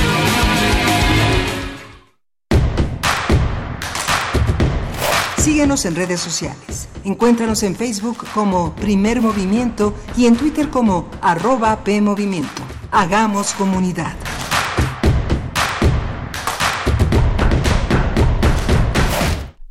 Son las nueve de la mañana con tres minutos, miércoles primero de mayo, Día del Trabajo. Gracias por sus comentarios, gracias a todos los que se comunican, nos escriben a través de nuestras redes sociales, arroba PMovimiento en Twitter y Primer Movimiento en Facebook. Miguel Ángel Quemain, la hora anterior se nos fue, de verdad como agua eh, y muy buenos comentarios por parte de nuestra audiencia respecto a esta conversación que tuvimos hacia el tema de Venezuela con el doctor José María Calderón y con el profesor Nayar López Castellanos, ambos de la Facultad de Ciencias Políticas y Sociales. Vaya, vaya tema y qué ángulos interesantes nos pusieron a la mesa. Sí, casi una hora de conversación con ellos con aspectos eh, muy muy relevantes sobre la realidad venezolana. Es José María Calderón e invita a no bajar, a no confiarse, a no bajar la guardia frente a todas estas movilizaciones. Hoy justamente es un es un día muy de muchísima preocupación en Venezuela. Viven una crisis enorme de 2012 de 5.6 el Producto Interno Bruto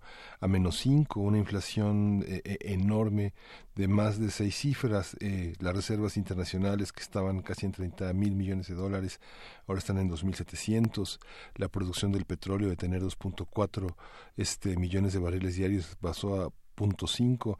Es una situación compleja que vive Venezuela, nuestros hermanos venezolanos, una, una un mundo bolivariano que sigue teniendo un legado muy importante y bueno, este justamente eh, se dio en Londres al fundador de Wikileaks, Julian Assange, eh, una condena de 50 semanas de cárcel por incumplir las condiciones de su libertad condicional y refugiarse en la Embajada de Ecuador, donde vivió durante casi siete años, hasta que la policía lo sacó el mes pasado, como dimos testimonio aquí en primer movimiento. Esto le permite esta tener un tiempo muy importante hasta el año próximo que va a estar bajo resguardo de las autoridades londinenses e inglesas eh, mientras Trump se lanza su campaña y que es un tiempo que en la comunidad internacional podrá hacer algo para pelear esta esta sentencia sobre Assange eh, que, que está en Estados Unidos.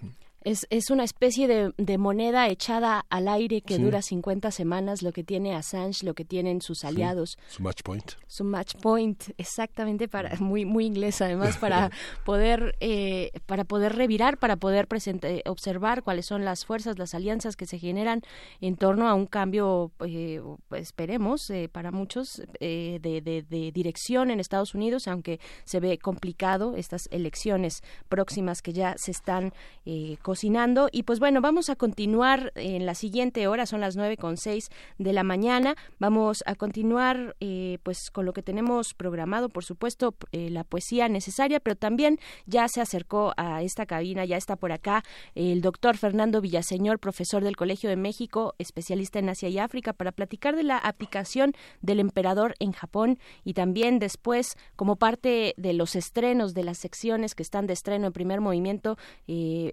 platicaremos con el doctor Plinio Sosa, académico de tiempo completo de la Facultad de Química, eh, dedicado principalmente a la docencia y a la divulgación de la química, que ya ha estado por acá con nosotros y ahora va a estar eh, de manera periódica los miércoles eh, hacia, hacia la última hora. Vamos a platicar de los 100 años de la tabla periódica y pues vamos a ver también qué nos trae, qué nos trae él puntualmente dentro de todo lo que se puede decir de la tabla periódica. Vamos con la poesía necesaria. Primer movimiento. Hacemos comunidad. Es hora de poesía necesaria. Dentro de la Feria del Libro de Buenos Aires que está desarrollándose en estos días, se lleva a cabo también el Festival Internacional de Poesía que va ya en su decimocuarta edición y uno de los perfiles que, que se comparten en las redes sociales, sobre todo en el sitio, particularmente en el sitio electrónico de la Feria del Libro de Buenos Aires, donde se encuentra la sección, el micrositio del Festival Internacional de Poesía, pues se comparten distintos perfiles de poetas que están participando de alguna u otra manera, ya sea presentando eh, libros o también convocados a mesas, a mesas de reflexión en, torno a la poesía, pues dentro de esos perfiles se encuentra eh, la poeta uruguaya Claudia Una poeta eh, pues de pluma contemporánea, de pluma actual, que bueno vamos a leer en, en, este momento algo de ella. Ella pues es profesora de literatura egresada del IPA ha publicado nada así se llama su poemario, premiado en el concurso de poesía Asociación de Bancarios y también eh, la Casa de los Escritores de Uruguay en 2005. Eh, fue, fue premiado también este poemario Nada. Su, su segundo libro se titula Res y también publicado por Ático Ediciones en diciembre de 2010. Obtuvo un primer premio en la poesía Edita del Ministerio de Educación y Cultura allá también en Montevideo. Y pues bueno, vamos a leer parte de lo que se desprende de la segunda obra, de su segundo libro, que se titula Res. Vamos con esto, que vamos a acompañar después, hablando del sur, con una banda ya muy conocida, es un clásico. Vamos a escuchar eh, Tren al Sur de los Prisioneros. Y pues bueno, vamos con esto de Claudia Magliano. El aljibe escupe el agua, esa que hemos de beber, dijiste, no otra de río o estanque, porque la noche trae muertos a la superficie y en la mañana parece que ya no quedará nada. Sin embargo, hay restos de piernas y brazos flotando allá, más lejos, cerca del molino, y no los vemos. La vida comienza justo en la puerta de tu casa, en el galpón donde se alinea la lana del rabo de las ovejas que cortaste a fuego. Chilla y aúlla el ganado res, cabeza molida a golpes o de un solo tiro. Pac. Seca es la muerte de los animales, es seca y muda, muda, muda no dice nada, los animales no cuando los matan. Ah, se dejan ser presa sabrosa, y hoy, hoy también comeremos tierna carne de oveja, y mañana la alfombra de cuero acariciará mi piel delante de la estufa, y haremos leños como el monte, y haremos el milagro de la noche, sin muertos flotando en el río, porque nos los vemos, porque no los vemos. La vida comienza en la puerta de tu casa, comienza. Así, sí, dulce es la tarde cayendo sobre los campos.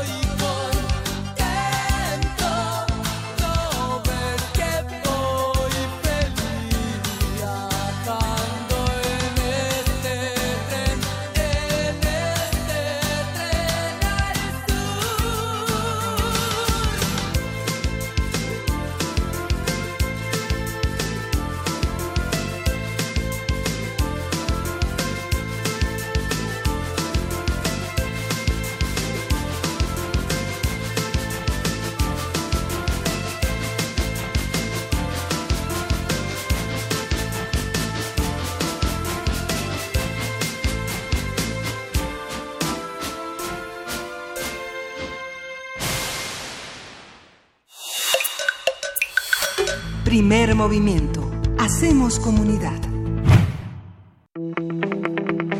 La mesa del día. El emperador Akihito, de 85 años, se despidió ayer como emperador de Japón.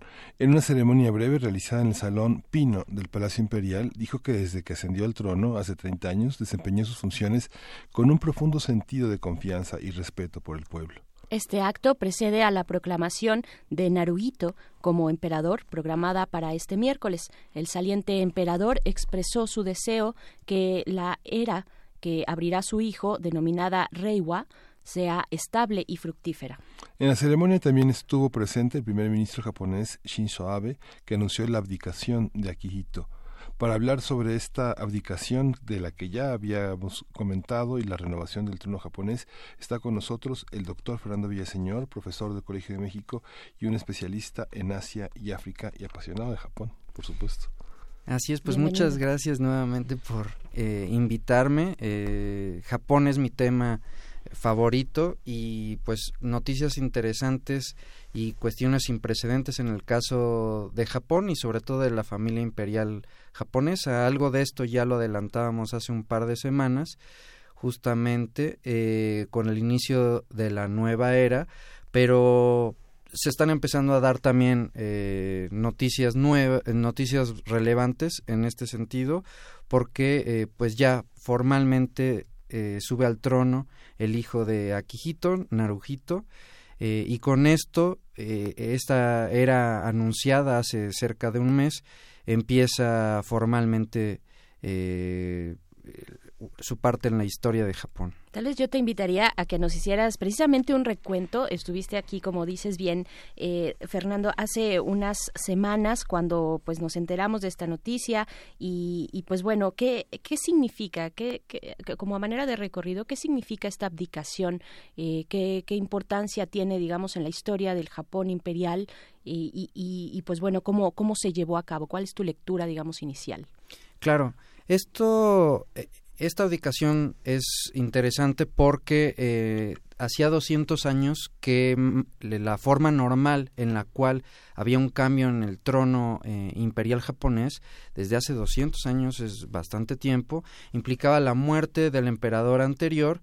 Normalmente había un luto nacional durante un año completo, así ocurrió incluso con Hirohito, el padre eh, del emperador que ahora abdica y que estuvo fue muy importante en el periodo de la Segunda Guerra Mundial y después de un año eh, entraba el nuevo emperador. Eh, esto cambia porque hace prácticamente cuatro años el emperador que justo hoy entra en retiro, el emperador, su título se le, se le da ahora como emperador emérito, Naruhito, anunció que tenía problemas de salud y que por su avanzada edad eh, consideraba que eh, le gustaría abdicar. Hay dos razones aquí que en ese momento no los tratamos, por lo cual le dieron tantos rodeos a algo que pudiera ser tan sencillo como simplemente eh, ya no quiero ocupar este, este cargo.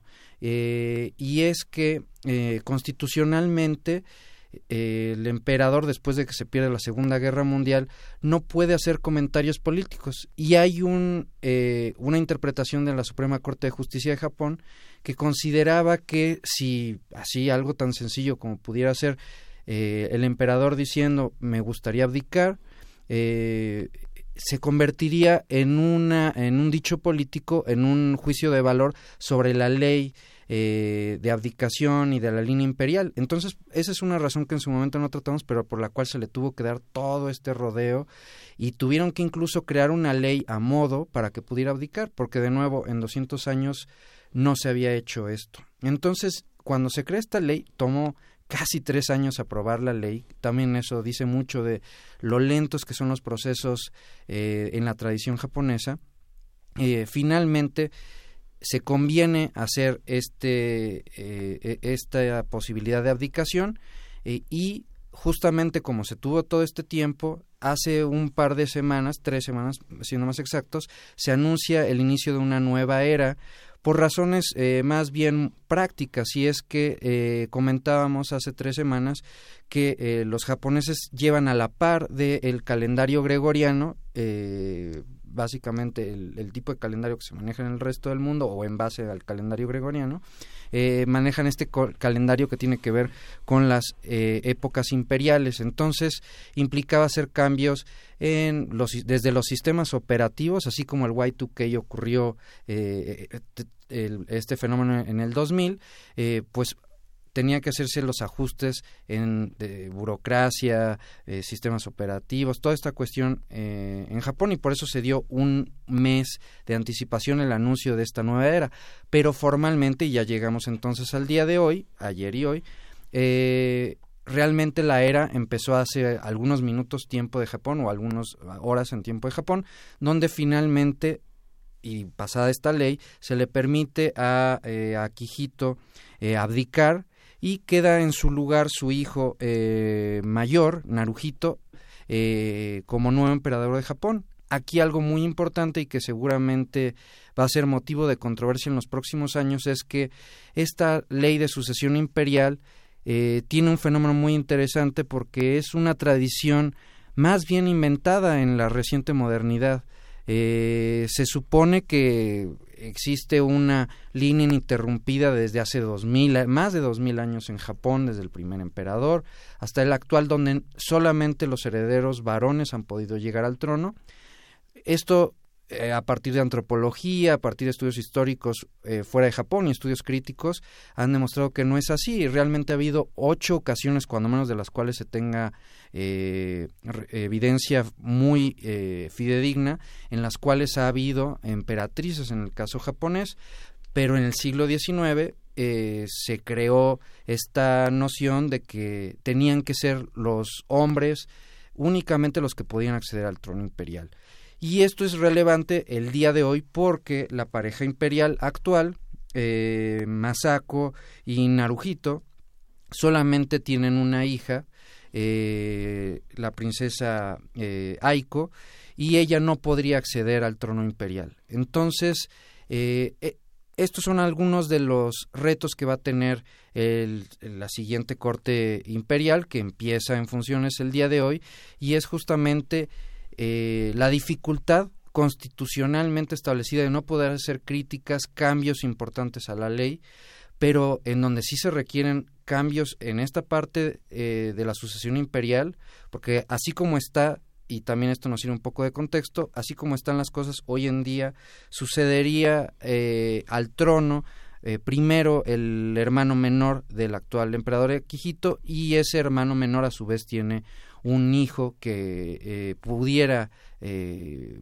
prácticamente ser el, siguiente emperador de, Japón, pero eh, desde el 2004 se ha discutido sobre todo, y esto es algo que comentábamos la ocasión anterior, por instancia de los de la corte imperial del emperador ahora en retiro el emperador emérito y, y del príncipe ahora emperador la posibilidad de que se cambie esa ley se, ha tratado de decir, pero como les eh, comentaba, es muy difícil porque no pueden hacer este tipo de declaraciones que pudieran incidir en un cambio en la ley porque se consideraría pues una postura política. Pero definitivamente es algo que tiene que cambiarse y es uno de los retos que va a enfrentar eh, el nuevo emperador.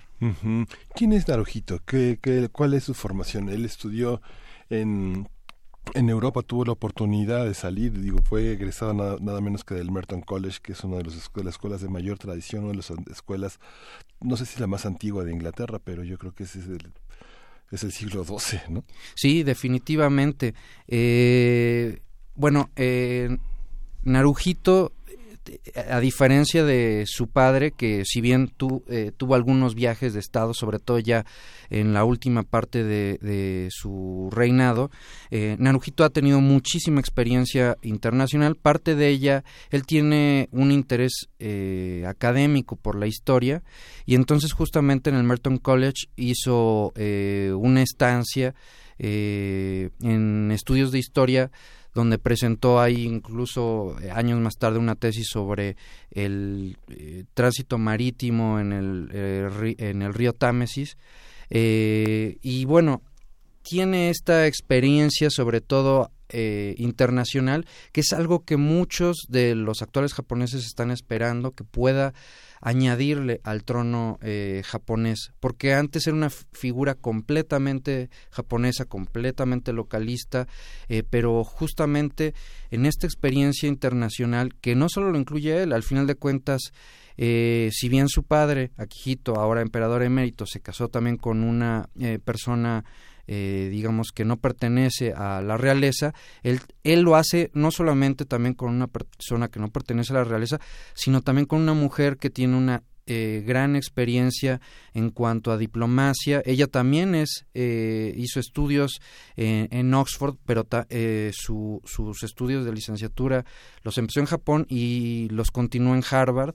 Entonces, esta nueva pareja imperial tiene un perfil ampliamente dirigido hacia relaciones con otros estados y por lo mismo hacia la apertura hacia otros estados. Algo más de Narujito es eh, el hecho de que eh, durante el reinado de su padre, él justamente toda esta parte internacional de facto la tomó y en muchas ocasiones donde hubo desastres naturales, sobre todo en países asiáticos, se acercó a esos otros países ofreciendo ayuda, dando este algunas oraciones eh, eh, por buscar la tranquilidad y, la paz de esos estados, pero eh, también entonces tiene varios años en los cuales se ha acercado al pueblo, que es algo que comentábamos hace un par de semanas. A diferencia de Hirohito, que tiene este estigma y lo va a tener en la posteridad de haber sido quien estaba al mando cuando Japón va a la Segunda Guerra Mundial y en todos los lances imperialistas este, por colonizar los otros países asiáticos, eh, eh, Akihito empieza a tener un acercamiento con el pueblo, pero quien se ve más claramente imbuido por esto es el ahora emperador de Japón, eh, ha estado desde en todos los terremotos que han ocurrido en Japón desde los 80 hasta la actualidad y sobre todo tuvo un papel muy importante en dos cuestiones. Uno, que fue el desastre de Fukushima, en el cual fue a los pueblos este pues arrasados y destruidos y eso ayudó en cuestiones que pudiéramos considerar que no tienen mucho que ver, pero en ese momento, por ejemplo, eh, nadie quería hacer eh, comercio ni tener eh, relaciones sociales con, con los pueblos de, de, Fukushima porque temían ese desastre nuclear. Algo que ayudó, aunque se supone no políticamente, pero que de hecho lo fue, fue que el emperador, eh, bueno, el ahora emperador, en ese entonces eh, príncipe, fuera a estas regiones comiera la comida de esos eh, lugares y, y, como legitimara o, o, cuando menos estableciera que era seguro y que estaba bien eh, ayudar a estas personas y sobre todo estar ahí. Ese es uno de los aspectos importantes. Y el segundo y quizás más importante y que quiero traer a la mesa es el hecho de que, y de nuevo con esta salvedad de que se supone no pueden hacer comentarios políticos, siempre han estado en la ceremonia que implica el fin de la Segunda Guerra Mundial, tanto su padre, actual emperador en retiro, Akihito, como el, y esto es muy importante, el actual emperador Narujito y eh, en los últimos años han hecho un discurso, de nuevo que se supone protocolario, pero que en la práctica han dicho eh, que Japón debe de continuar con esta eh, constitución de la paz en la cual no pueden militarizarse y esto ha sido un, un problema de incomodidad para el gobierno de Shinzo Abe, porque Shinzo Abe, desde que toma el cargo hace seis años, eh, ha tratado de cambiar la constitución y ha tratado de que el ejército japonés sea mucho más eh, participativo en conflictos tanto de la zona como internacionales.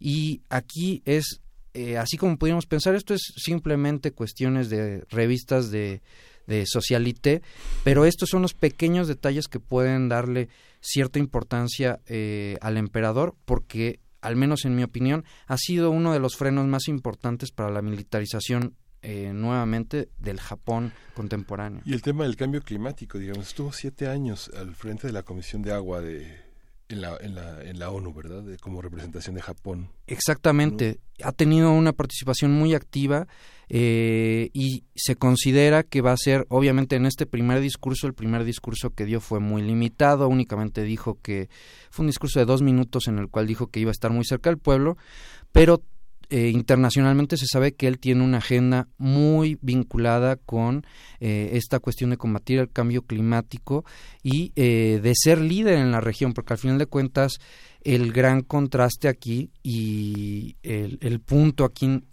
interesante políticamente es China. Y China, obviamente, en este aspecto del cambio climático se ha quedado muy atrás.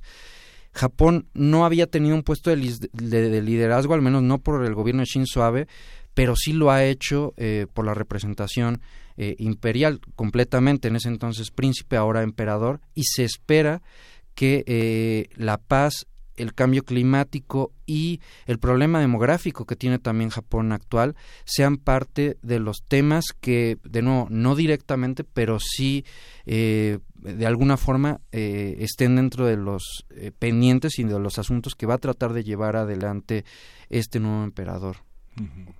¿Cuántos ángulos nos planteas? De verdad es, es muy interesante ver todas las lecturas eh, de lo que supone esta, este cambio, este, esta transición y esta decisión eh, en Japón. Supongo que la parte de la innovación tecnológica, la producción tecnológica que tiene Japón para frenar el cambio climático se ve también auspiciada e impulsada por una agenda eh, por parte del emperador, una agenda diplomática en pos del cambio climático. No sé, esa sería también una línea interesante.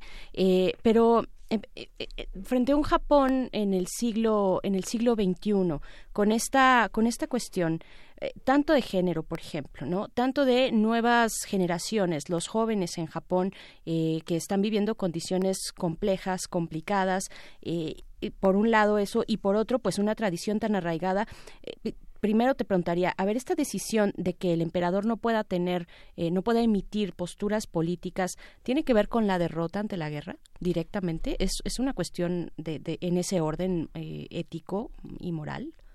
Completamente. El ejército de ocupación y eh, la declaración de Potsdam fue realmente un momento en el cual eh, esto es fascinante, es una parte de la historia que me, que me llama mucho la atención eh, y, y, he ahondado en ello, pero digamos, eh, Estados Unidos y sobre todo el general Douglas MacArthur en el ejército, con el ejército de ocupación tenía una decisión muy difícil. No sé si lo he comentado aquí, pero alguno de sus asesores le comentaba que en caso de juzgar, porque en los tribunales de Tokio el primero que tendría que haber sido juzgado era Hirohito, y le comentaron, bueno, eh, el escenario si se juzga a Hirohito, y probablemente implique esto eh, pues una pena de muerte o al menos una cadena perpetua, implicaría señor eh, general MacArthur, le dijo a alguno de sus asesores, que nosotros tendríamos que continuar ah, eh, haciendo la guerra con Japón durante 50 años. En cambio, si usted le perdona eh, la vida y este, nada más lo limitamos constitucionalmente, usted va a tener un pueblo agradecido. Al final de cuentas, muy pragmáticamente, Douglas MacArthur decide tomar esta segunda vertiente implica, entre otras cosas, la simbiosis que tiene todavía Japón con Estados Unidos, esta cuestión eh, de dependencia y, y, de cierto agradecimiento que tiene todavía con Estados Unidos, pero también implicó en ese momento a nivel internacional el imponerles una constitución. La constitución japonesa, esto es muy discutido, pero realmente eh, fue aprobada únicamente para efectos de imagen por el Congreso japonés. El proyecto de constitución se hizo por eh, las fuerzas de MacArthur y los juristas norteamericanos y ahí justamente es que crearon muy de manera muy clara la limitación del emperador. La razón fue que consideraron los asesores de esa época que Japón era un pueblo un tanto fanático, un tanto propenso a eh, pues adorar a una sola figura y no es poca cosa porque hasta ese momento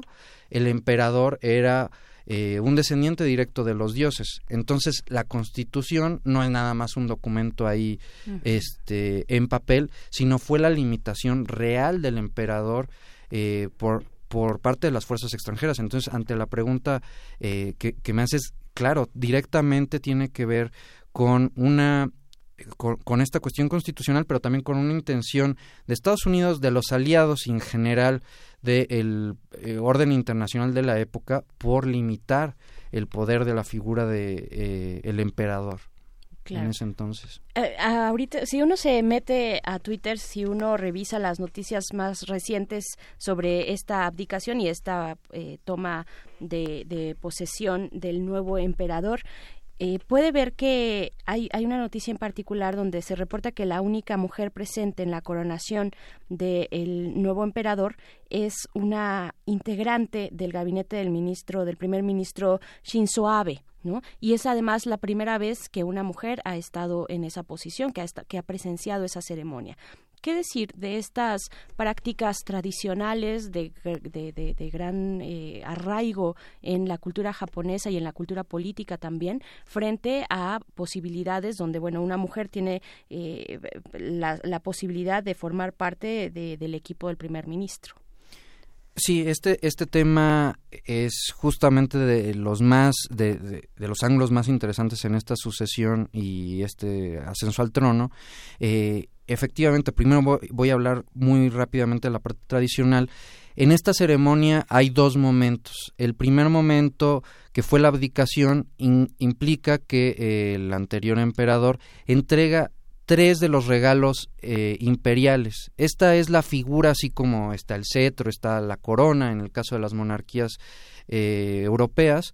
Eh, en el caso de los japoneses hay tres símbolos, tres figuras o tres regalos imperiales que simbolizan justamente, son tres cosas. Uno es una joya que se llama Magatama, una joya como, yo le veo una forma un poquito como eh, de una comilla o una coma con un círculo en medio y esa magatama, esta, esta joya, eh, simboliza la benevolencia que debe tener el emperador. Hay una espada, siempre hay un, eh, un elemento justamente ahí militar, o bélico, que justamente implica el poder y sobre todo el valor, el coraje que debe tener el emperador, y un espejo que tiene que ver con la sabiduría que debe de contar el emperador. En algún otro momento lo tratamos a detalle, pero esto tiene que ver con el mito fundacional de Japón, la primera diosa Amaterasu, cómo crea la, este, el archipiélago japonés y cómo nombra a su hijo como el primer emperador de Japón, que se supone es el, el primer eh, eh, antepasado del actual eh, emperador, ¿no? Pero algo muy interesante es que estas tres joyas no se han visto por prácticamente nadie, solamente por el emperador que abdica y por el que recibe al trono. Y justamente por eso, en esa primera parte de la ceremonia, donde se entregan las joyas y donde el día siguiente el emperador que sube, Narujito, las recibe, no puede haber ninguna mujer.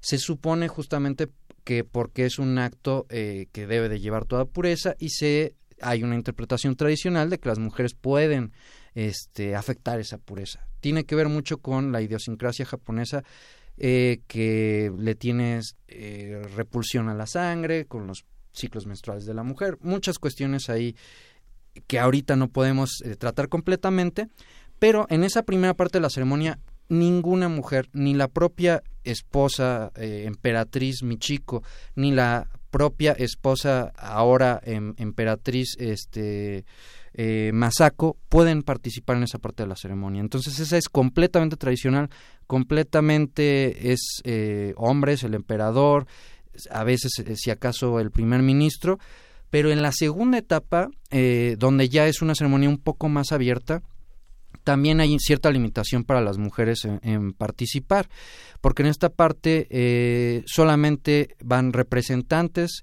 del gabinete eh, el primer ministro y su gabinete principal y eh, el emperador. Y en esta ocasión se dio el caso de que hay una mujer en el gabinete y por eso participó. Entonces eso es lo que implicó esta cuestión sin precedentes.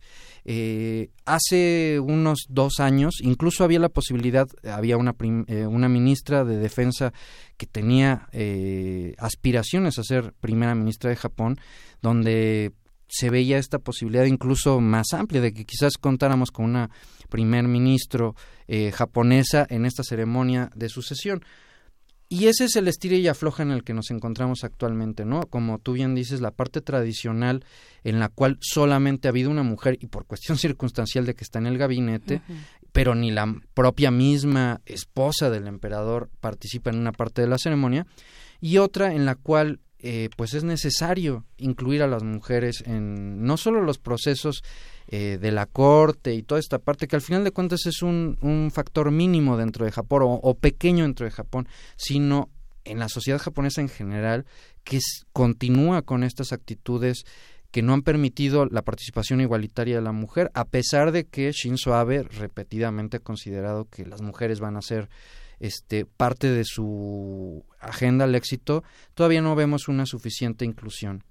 Eh, y concretamente, yo creo que pasadas las Olimpiadas, nuevamente se va a discutir, eh, porque también pasadas las Olimpiadas hay una posibilidad de cambio eh, de primer ministro y yo creo que nuevamente se va a discutir la posibilidad de que pueda haber eh, sucesión en el caso de las mujeres en el trono japonés. En las revistas del corazón japonesas que leo, Fernando, ¿Sí? decía, decía en 2004 que ella había sufrido un trastorno de adaptación muy fuerte por toda la presión. E, ella estudió en Oxford también, es una es una mujer que ha seguido en, el, en la parte académica a su esposo, es una mujer muy occidentalizada y obligada por toda la opinión pública japonesa a seguir la ritualidad de una mujer preocupada por la familia.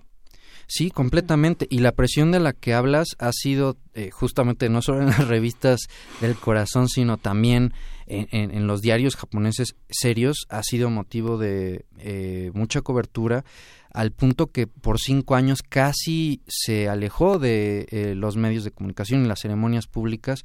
Eh, la entonces eh, princesa, ahora eh, emperatriz Masako, y este eufemismo justamente sobre crisis de adaptación realmente implicaba una crisis de ansiedad y depresión muy fuerte por la presión de tener un heredero varón que era urgente. En el 2004 no había eh, ningún hijo que pudiera acceder al trono. En esta época eh, me parece que es cuando nace el, el, hijo del, del, hermano menor de, de Naruhito y digamos le quita esa presión, pero sí para el caso de ella ha implicado pues un, un papel que tenía muy importante, un cargo diplomático muy relevante, un cargo académico también de mucho respeto y por sus propios méritos, para formar parte de eh, la aristocracia japonesa y eh, eh, o la nobleza más bien dicho japonesa.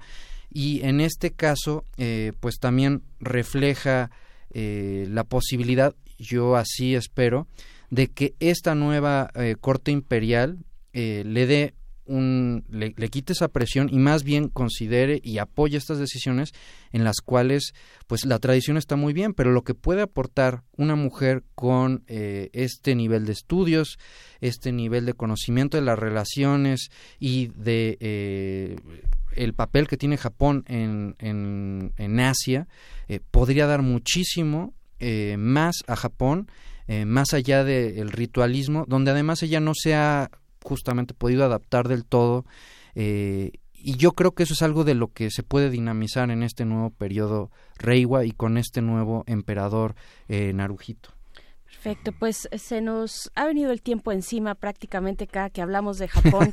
Eh, los temas se agolpan eh, ante el micrófono y pues te damos, te damos las gracias, Fernando Villaseñor, profesor del Colegio de México, especialista en Asia y África, por haber estado acá de nuevo, por compartirnos estas lecturas interesantes de lo que pasa en aquel, pues, en aquella latitud de nuestro, de nuestro planeta y se queda pendiente, todavía se queda pendiente para una, una siguiente ocasión hablar de cómo reciben también las nuevas generaciones, cómo recibe la población en general estos cambios ante un siglo XXI, con, eh, ¿no? ante una contemporaneidad eh, que puede de pronto chocar o tal vez no entenderse del todo o ver cómo se articula con la tradición japonesa que está tan arraigada. Pues muchísimas gracias, por conversar con nosotros.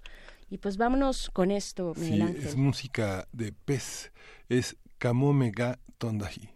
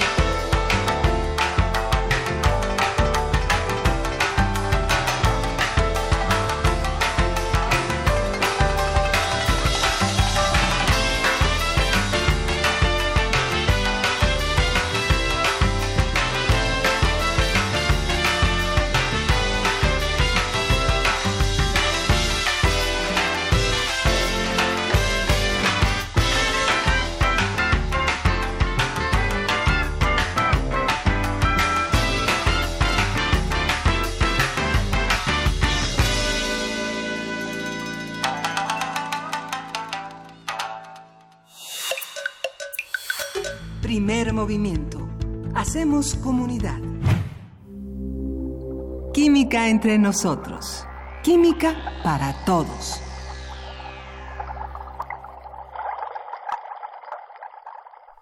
Y en este momento le damos la bienvenida al doctor Plinio Sosa, académico de tiempo completo de la Facultad de Química, dedicado principalmente a la docencia, a la divulgación de la ciencia, eh, de, la, química, y pues que con quien estrenamos eh, en este momento esta nueva sección eh, a 100 años de la tabla periódica química para todos. Bienvenido, doctor Plinio Sosa, de nuevo a Primer Movimiento.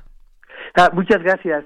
Muchas gracias, buenos días. Muy buenos días, estamos aquí de este lado en la cabina Miguel Ángel Quemain y Berenice Camacho, pues con, con estas buenas noticias para la audiencia. Hemos estrenado eh, distintas secciones que abordan temas eh, diversos y en este caso el tema de la química con los 100 años de la tabla periódica que está eh, festejando, por supuesto, la comunidad científica y en específico la Facultad de Química. ¿Qué, ¿Con qué tema vamos a dar inicio a esta sección, doctor Plinio? Pues vamos a empezar hoy con el calcio. El calcio, el elemento de la construcción. Y entonces, este, el calcio es el, ocupa la casilla número 20 de la tabla periódica. Eso quiere decir que todos los átomos de calcio en su núcleo tienen 20 protones. Pero, al igual que la mayoría de los 118 elementos de la tabla, este, la sustancia elemental no es estable. Es decir, lo que existe en la naturaleza son compuestos. ¿Sí? donde está el calcio unido a otras cosas, ¿no? A oxígeno, a carbono, a lo que sea. Y en efecto aquí lo que es importante del calcio son sus compuestos, ¿sí? Este, yo elegí el, el calcio porque desde la antigüedad, desde los orígenes de la humanidad, este, ha sido importante, ha sido un material que se ha utilizado en construcción. Y el principal este compuesto que existe en la naturaleza de calcio es el carbonato de calcio. El carbonato de calcio se encuentra en las rocas, ¿no? En las piedras y en las montañas, básicamente lo que se llama roca caliza, ¿sí? Este, y, y bueno, ahí hay, este, hay otras eh, rocas, ¿no? Como la, el travertino, la carniola, la creche, pero esas rocas, este, tienen muchos compuestos, algunos minerales, y ahí el mineral que, que tiene que ver con el carbonato de calcio es la calcita o el aragonito. Entonces, desde la antigüedad la gente encontró esta, este material y las primeras reacciones químicas hechas por el hombre se hicieron con carbonato de calcio. O sea, lo primero que ellos hicieron fue, este, eh, a partir del carbonato de calcio, calentarlo, calcinarlo y formar cal. La cal es el óxido de calcio, ¿sí? Y después también a esa cal le agregaban agua y formaban hidróxido de calcio, ¿sí? Que el óxido de calcio se llama cal viva y ya que le agregas agua, como que la apagas y se llama cal apagada. ¿sí? Entonces, imagínense, la cal. Ah, bueno, la otra reacción que hicimos lo, este, los primeros seres humanos fue la del yeso. Tomaban el yeso de una roca que se llama ajíes, y que de ahí deriva la palabra yeso, y igual otra vez la calentaban. El fuego fue la máxima cosa para hacer reacciones químicas originalmente. La calentaban y lo que hacían es que este el sulfato era el, el alquies lo que tiene es sulfato de calcio. Con agua atrapada entre las redes del sulfato y del calcio o sea las sustancias iónicas son eh, eh, tienen partes cargadas de negativas y partes positivas. En este caso el sulfato es negativo y el calcio es positivo. Y entonces se acomodan este, en una red en la que los opuestos están este, cerca y los iguales están lejos y entonces este, en los huequitos se pueden acomodar algunas moléculas de agua. Y calentando se lograba que se perdieran algunas moléculas de agua. Y entonces pasaba de la ajíes se pasaba al yeso cocido que es el yeso que nosotros conocemos. Entonces para para, para construir casas para construir edificios para construir cuanta cosa se usó tanto la cal como el yeso este la cal es el principal componente del cemento que hoy en la, seguimos usando cemento para todas nuestras, nuestras construcciones. Y entonces, digamos, en el caso del cemento, lo que se tiene es cal, arena y agua, y con eso se forma el cemento. Obviamente, lo que hemos hecho ahora es y este, irlo modificando, se le agregan unas otras, otras sustancias para que tengan ciertas propiedades distintas y sean cementos de distintas calidades y de, para distintos usos, ¿no? Pero este, pues es, es, es importantísimo, ¿no? Oye, doctor, ¿y Este, si le ponen cara a las tortillas o no? Ah, claro, por supuesto. Esa es otra cosa que tiene que ver, este, eh, ¿cómo se llama? La cal, que es la nixtamalización, ¿no? De las tortillas. Y en efecto es, eh, es, es una manera, pues, muy mexicana, ¿no? Muy, este, de aquí de la, de, de la, de, los aztecas y los prehispánicos aquí en esta zona, en la cual la manera de tratar la tortilla fue justamente con la nixtamalización, ¿no? Entonces, sí, claro, el, cal- el calcio es buenísimo para eso. Eh, Pero no solo para eso, sino adentro de nosotros. Nuestros huesos son un mineral de calcio. ¿sí? Es la, la- la- el principal componente de los huesos es la hidroxiapatita, que es un fosfato de calcio. Un fosfato. Un fosfato de calcio que tiene un hidróxido por allí, no, pues se llama hidroxiapatita. Pero quiero aclarar una cosa, que, que no se vaya el auditorio a creer que nuestros huesos este, son un, un material inerte. No, los huesos son un órgano vivo. Que tienen células, tienen vasos sanguíneos, tienen nervios, y entonces por eso tienen esa capacidad de crecimiento y de regeneración. Entonces, este, solo es hasta que nos morimos, que entonces sí ya lo que queda, ese sí ya es un mineral no inerte, Oiga, ya no tiene vida. yo, yo he escuchado a personas que dicen, siento que me falta el calcio. ¿Eso se puede sentir? Ah, no, no lo sé, ¿eh? no, yo no sé si se puede sentir, pero sí es cierto que el calcio, aparte de los huesos, este, tiene muchas funciones en el organismo. Y entonces, ¿qué es lo que hace el organismo? Pues toma el calcio precisamente de los huesos, que es donde hay calcio. Por eso nosotros en nuestra dieta tenemos que incluir el calcio para estar eh, eh, compensando, ¿no? Esa, esa, ese uso del calcio de nuestros huesos y entonces que no nos pase nada. Cuando a cierta edad ya uno pierde esa capacidad o, o disminuye un poco esa capacidad y es cuando pueden aparecer cosas como la osteoporosis, etcétera, ¿no? Y ahí sí es peligroso. Entonces necesitamos una, una buena dieta, una buena alimentación que incluya el calcio, ¿no? Claro. Sí. Ahora, ot- otra donde está el, este, la hidroxiapatita es en los dientes, ¿sí? especialmente en el esmalte de los dientes. Entonces, este, allí lo que ocurre es que en el metabolismo de las bacterias, ellos desechan ácidos, ¿sí? el ácido láctico, que unos cuales sí que desechan, y entonces nos va este, que, atacando los dientes. Eh, la manera de evitar esto es que nuestra pasta dental tenga fluoruros, ¿sí? Fluoruro de sodio, por ejemplo, y entonces el fluoruro reemplaza el hidróxido de la hidroxiapatita y se forma fluoroapatita. Y la fluoroapatita es mucho más resistente al ataque de los ácidos que la hidroxiapatita, y entonces ya podemos, eh, eh, ¿cómo se llama?, evitar un poco la caries, este, gracias a que se forma la fluoroapatita, ¿no? Nada más en la pura parte del esmalte, ¿no? La parte superficial, con eso. Fantástico, doctor Plinio Sosa. Pues eh, esta es la primera eh, de las participaciones. Bueno, esperamos por lo menos eh, 117 por los elementos de la tabla que estamos festejando. Es lo que les estaba yo aquí comentando aquí a mi familia hace un rato. Ah, fantástico. Pues les mandamos que- un que- abrazo a ellos. que nos va a faltar 117 miércoles. Sí, y eh, Dostoyevsky decía que todos venimos del capote, pero yo creo que también aquí este, todos venimos de Mendeleev, ¿no? ¿Se pronuncia Mendeleev o Mendeleev? ¿Cómo se La, pronuncia? este, la verdad no, lo- no lo sé porque no sé ruso, ¿no? Ajá. Pero este, uno dice Mendeleev, dice Mendeleev, etcétera, ¿no? Sí, Pero este, sí, yo creo que de ahí, pues, ahí venimos los químicos, todos los químicos. los, los químicos, pues este, nuestra faro para tratar de entender la química es efectivamente la tabla periódica, ¿no? Que es de Mendeleev. Y pues para entenderla como radio escuchas, eh, la, la mejor manera o la que aproximamos desde primer movimiento, pues es esta conversación, esta charla que tendremos con usted, doctor Plinio Sosa, semanalmente, a 100 años de la tabla periódica, esta química para todos. Pues muchas gracias por esta primera participación y pues esperamos con ansias todas las que vienen. Perfecto, claro que sí, aquí estaremos. Muchísimas gracias, doctor. Gracias a ustedes y un saludo para allá a todos. Sí, gracias. Un saludo a la familia también, Viene entrando Gracias. María Amalia Fernández. Ahí viene, ahí viene. Viene entrando, María entró Mar- así, viene. ent- Ah, bueno, pues, un, un super saludo a Amalia. Aquí está. también. Gracias, doctor. Gracias, doctor Plinio. Bueno, gracias, hasta, Hasta luego, Hasta doctor. pronto. ¿Cómo estás? Hola, María Amalia Fernández. ¿Cómo estás y qué nos vienes a contar? Pues que seguimos con los estrenos en Radio UNAM. Sí. Entonces yo vengo a invitarles a sintonizar hoy, cuando termine justo primer movimiento a las 10 de la mañana, aquí por FM, es el estreno de la cuarta temporada del programa Escuchar y Escucharnos. Es el programa de género de Radio UNAM que hacemos en conjunto con el CIEG de la UNAM. Y, y, bueno, pues comenzamos la cuarta temporada. Les cuento hoy el tema, va a estar muy interesante. Vamos a hablar de relaciones entre hombres y mujeres. Han cambiado, han cambiado las reglas, hay reglas escritas o no, quién las escribe, todo sobre todo a partir de del Me Too, ¿no? Que ahora todo esto lo hablamos un poquito antes y después del Me Too.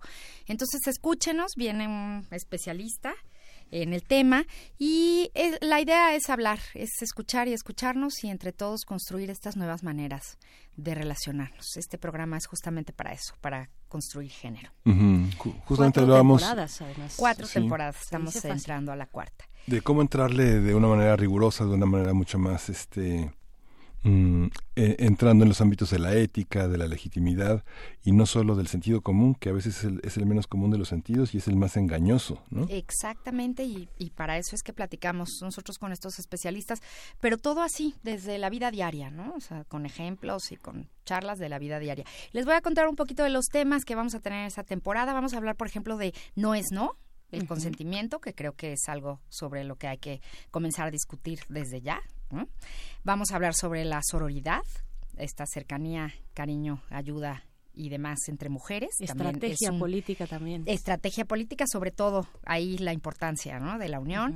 Eh, la delgada línea entre la seducción y el acoso, que también es muy importante, ¿no? Yo no sabía, yo no me estaba dando cuenta, yo solo quería que saliera conmigo, entonces ahí también vamos, vamos a hablar de eso. Vamos a hablar de cómo ser hombre, cómo, cómo son los hombres y cómo ser hombre ahora, que también creo que tienen mucho que reflexionar igual que nosotras las mujeres, los hombres a este respecto. Y vamos a hablar de los hombres después de la violencia, ¿no? Siempre hablamos de la violencia, pero ¿qué pasa después cuando esto ya sucedió? ¿Hay manera de, de seguir conviviendo? ¿Hay manera de echar esto para atrás, ¿no? De, de, entender por qué se es violento en el caso de los hombres. Entonces, bueno, son temas de todos los días y creo que a todas y a todos nos, nos importan.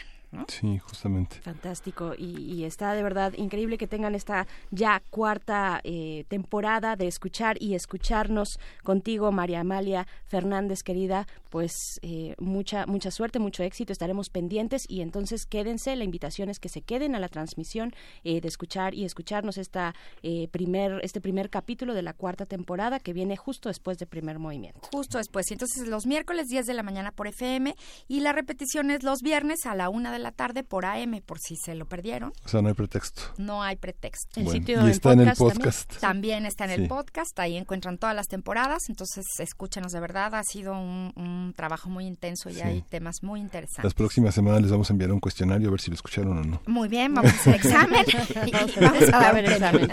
Muchísimas gracias, gracias. Gracias. Esto fue Primer Movimiento. El mundo desde la universidad.